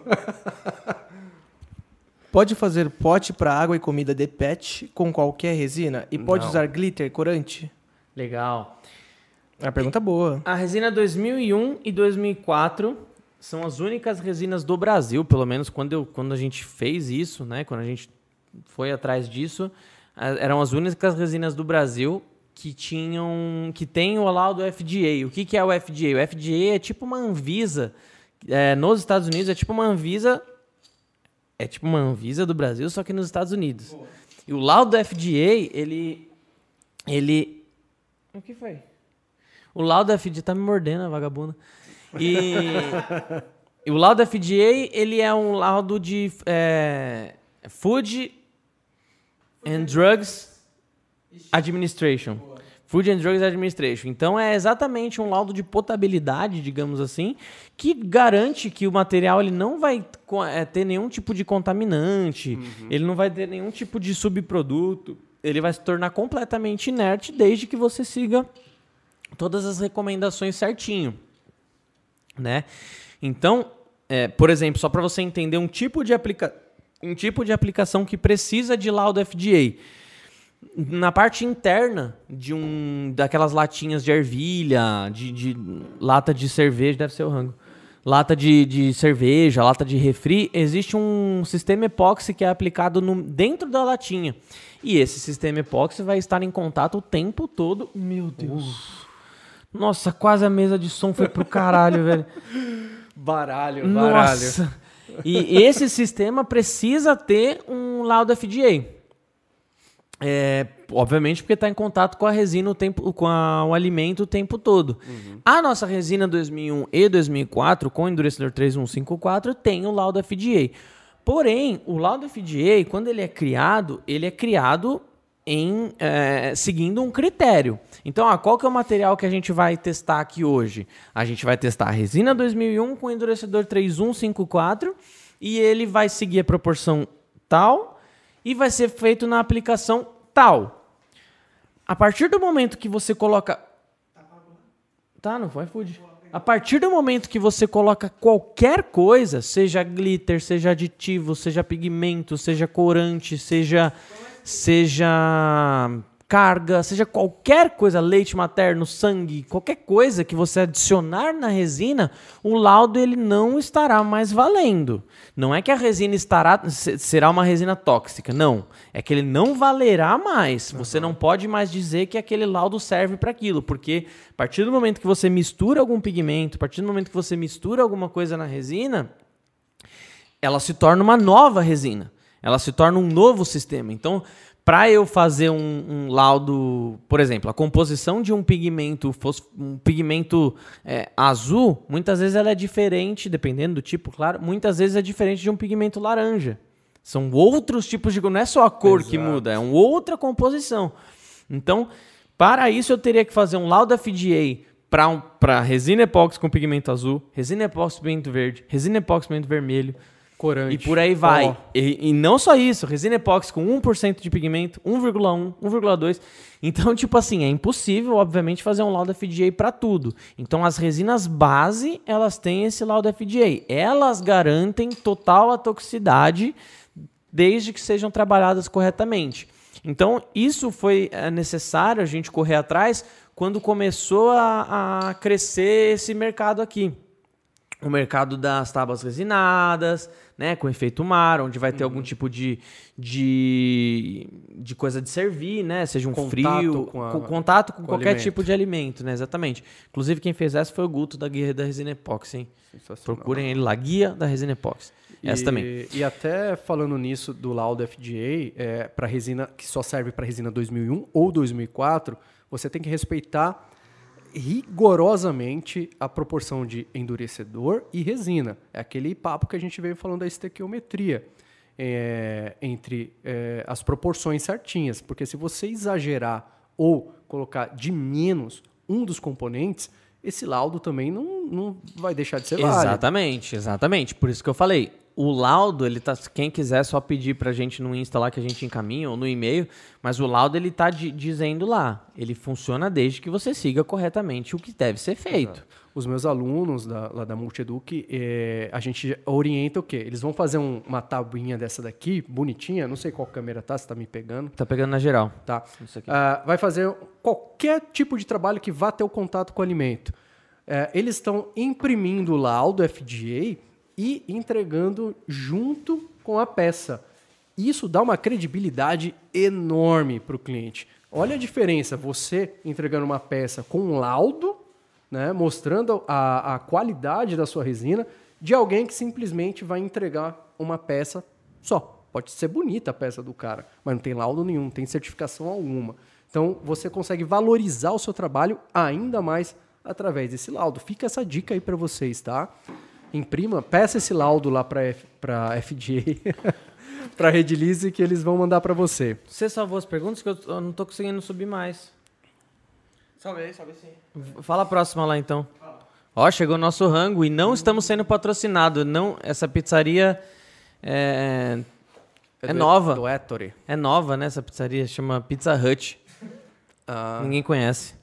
Hurt. Isso aí é novidade, peraí. Não estou sendo patrocinado, mas a gente fala. A gente Vai é que, né? Muito altruísta, né? Pizza Hut. Muito altruísta? Muito altruísta. Eles precisam da nossa Eles audiência. precisam da nossa ajuda, cara. Queria ter batido 200 para ganhar um sorvete. A última foi do 190. 190? 190. a gente vai ganhar um sorvete, hein? Você é pessimista, cara? 190, Ó, gente. A, a, última pergunta foi do pote pet, né? Se dá para fazer com qual, qual resina, glitter e tudo mais. Foi. Só complementando rapidinho para ele. Dá é. para fazer sim com a 2001 ou 2004, tá? Uh, mas garanta ali que o que você vai colocar como corpo estranho junto da resina não solte subprodutos. Beleza? Mas dá para fazer. Beleza. Ó, Ó, escreveram aí, The Food and Drug Administration. Falei que é isso? Escreveram aí, foi o Beto, né? Certeza. Ah, foi o Beto? Isso aí, ó, viu? Conheço, ó. A Lu, Lu Rodrigues. É... Linda! Lu Rodrigues foi aquela que fez aquele quadro ali, ó.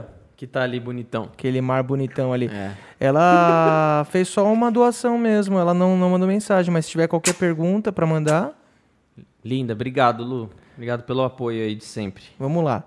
Ah, do Fábio Leão também. Podemos tirar a resina do pote original e colocar em bisnagas de ketchup, novas, limpas para melhor o despejo e evitar desperdício? São de plástico. Não é que não pode, mas existem alguns poréns aí. O primeiro deles é é legal que o pote ele seja pelo menos de, de PEAD, né? Tem, em todo plástico tem a sigla do que, que ele é feito, né? O PEAD é o polietileno de alta densidade. Coloque, veja se é isso, né? Que aí vai ter uma resistência para armazenar a resina ali legal. Mas o que você tem que tomar cuidado é que, a partir do momento que você invasa em outro recipiente, você perde a garantia do material. Não tem como, se der algum problema, a empresa ela não vai, ela não vai se responsabilizar é, por alguma coisa. Porque vezes- nesse, nessa transição pode ter havido algum tipo de contaminação, entendeu? Tem- não tem como garantir. Tem recipiente que pode soltar subprodutos na resina epóxi, né? Você aprendeu essa palavra subproduto, tá usando agora. Sabe, não sabe nem o que, que é, mas fica que nem eu. Estequiometria pra cá, estequiometria pra lá, não sei nem o que, que é. Olha lá. Ó, o cachorro quer morder o Gui. Ah, a primeira que tá dando em cima dele ali, ó. Aproveita. Essas mordidinhas. Manda a próxima, Gui. Mano, peraí. Eu tô fazendo um serviço de bartender aqui. Deixa aí, daqui a pouco a gente come, tio. Desculpa, achei que vocês estão com fome. Não, tio, oxi. Eu tô. Ó, os superchats estão pagando essa pizza aqui. Valeu, galera. Tamo em quantos likes? 195. Falta cinco super likes pra gente. Super likes? Não. Super likes, não. Se eu ganhasse 5 Aqui é o super likes. podcast ou o Tinder? Imagine você ganhar 200 super likes numa noite. Nossa, Caraca, velho. batemos recorde, hein? Gasta, hein? Oh. Velho. Baseado no que você disse há pouco, existe erro no lote? É uma pergunta polêmica, hein? Então, é difícil, cara, porque que nem a gente falou. é, Se tivesse um problema num. Primeiro que assim, a, a, a fábrica onde a gente compra é a maior fábrica do mundo, em termos de estrutura. né? É a única fábrica do Brasil e é, e é a maior fábrica. Tem várias plantas no mundo, lógico, mas é a maior fábrica do mundo. E Primeiro que assim, eu conheci, eu visitei pessoalmente e o controle de qualidade deles é absurdo, assim, eu nunca vi um negócio desse tipo. Coisa de, te juro. Ah, esse reator aqui tem que ficar a 26,7 graus durante X tempo. Se ficar 20, te juro, não, não tô brincando. Se ficar 26,8, você perde o reator, tá ligado? Um bagulho assim. Não perde o produto, é o reator. É, você- é, é, tipo, é um controle de qualidade absurdo, absurdo. Então, assim, primeiro que, se tivesse um problema de lote, o material não sairia nem da fábrica. Já começa daí. E que nem eu falei, em 13 anos eu só vi uma vez e não foi nem problema de lote, foi problema de uma de uma de uma aditivação, de um produto de um produto fabricado, como que é o nome? Trabalhado pós-fabricação. É, é, trabalhado. Foi trabalhado depois para outra categoria de, de- de Formulado. formulado. Formulado. Não foi nem de produto base, né? Foi de um produto formulado feito dentro de casa, digamos assim, né?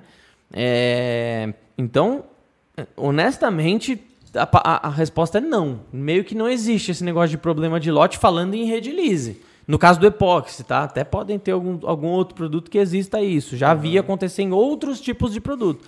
Mas no caso do epóxi, eu nunca vi. Eu acho interessante essa, essa forma e da onde vocês compram, porque vocês sempre garantem o mesmo produto.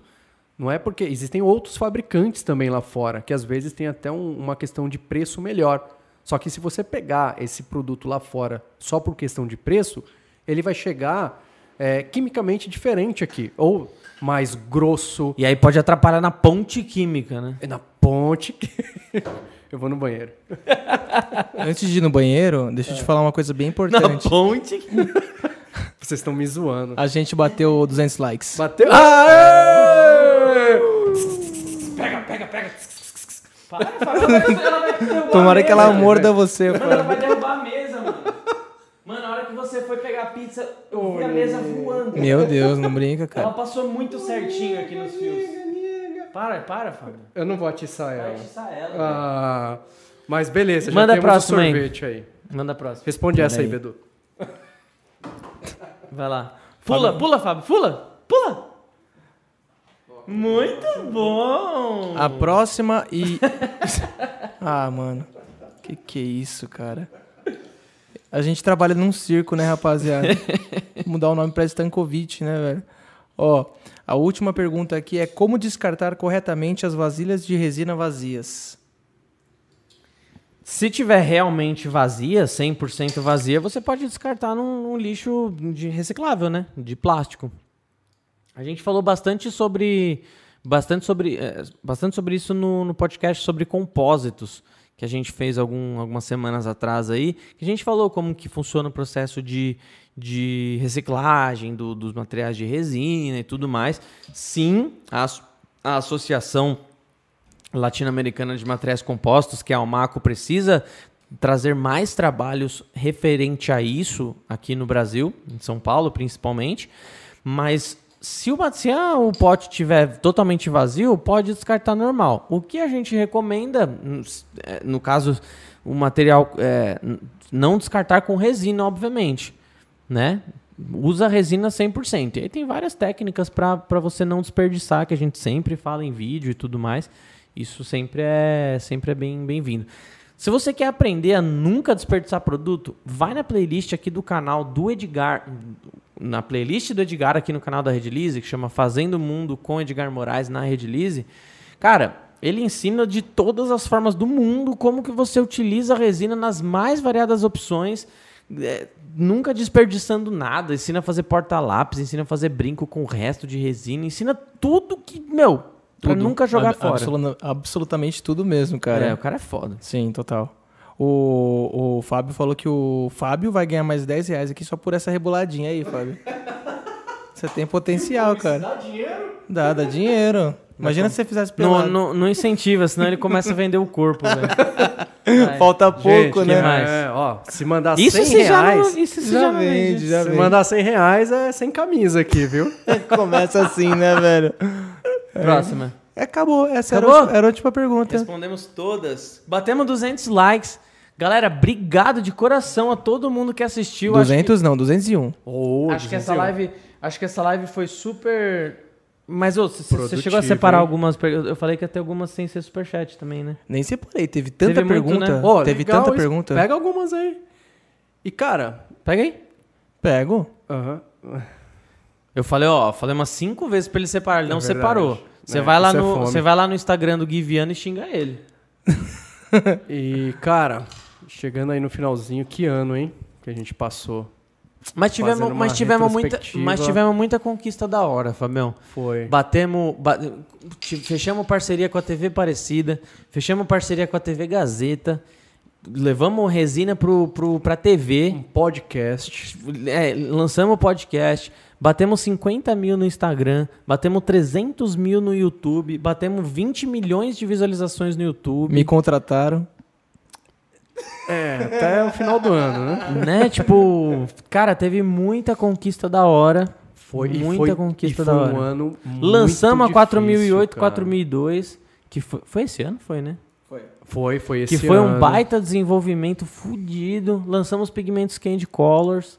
Cara, tivemos, tivemos algumas coisas incríveis. Fechamos parceria com um monte de escola. Foi um ano verdade. foda. Foi um ano foda em termos, termos comerciais aí. Conhecemos muita gente legal. E 2022 promete, galera. Com certeza a ideia é a gente lançar novos quadros, não só no podcast aqui, mas outros quadros ao vivo também. Tá? Então, vocês não perdem por esperar aí. Lembrando, ó, que dia 27 o Fábio vai estar ao vivo lá na TV Aparecida, tá? Vai estar ao vivo trabalhando lá, fazendo tábuas resinadas e tudo mais, colocando esse nosso universo de resina aí na TV mais uma vez, de forma majestosa. E no dia 6 de janeiro, eu estarei na TV Gazeta a partir das 9h45 da manhã fazendo o especial de verão também, fazendo tábuas resinadas lá.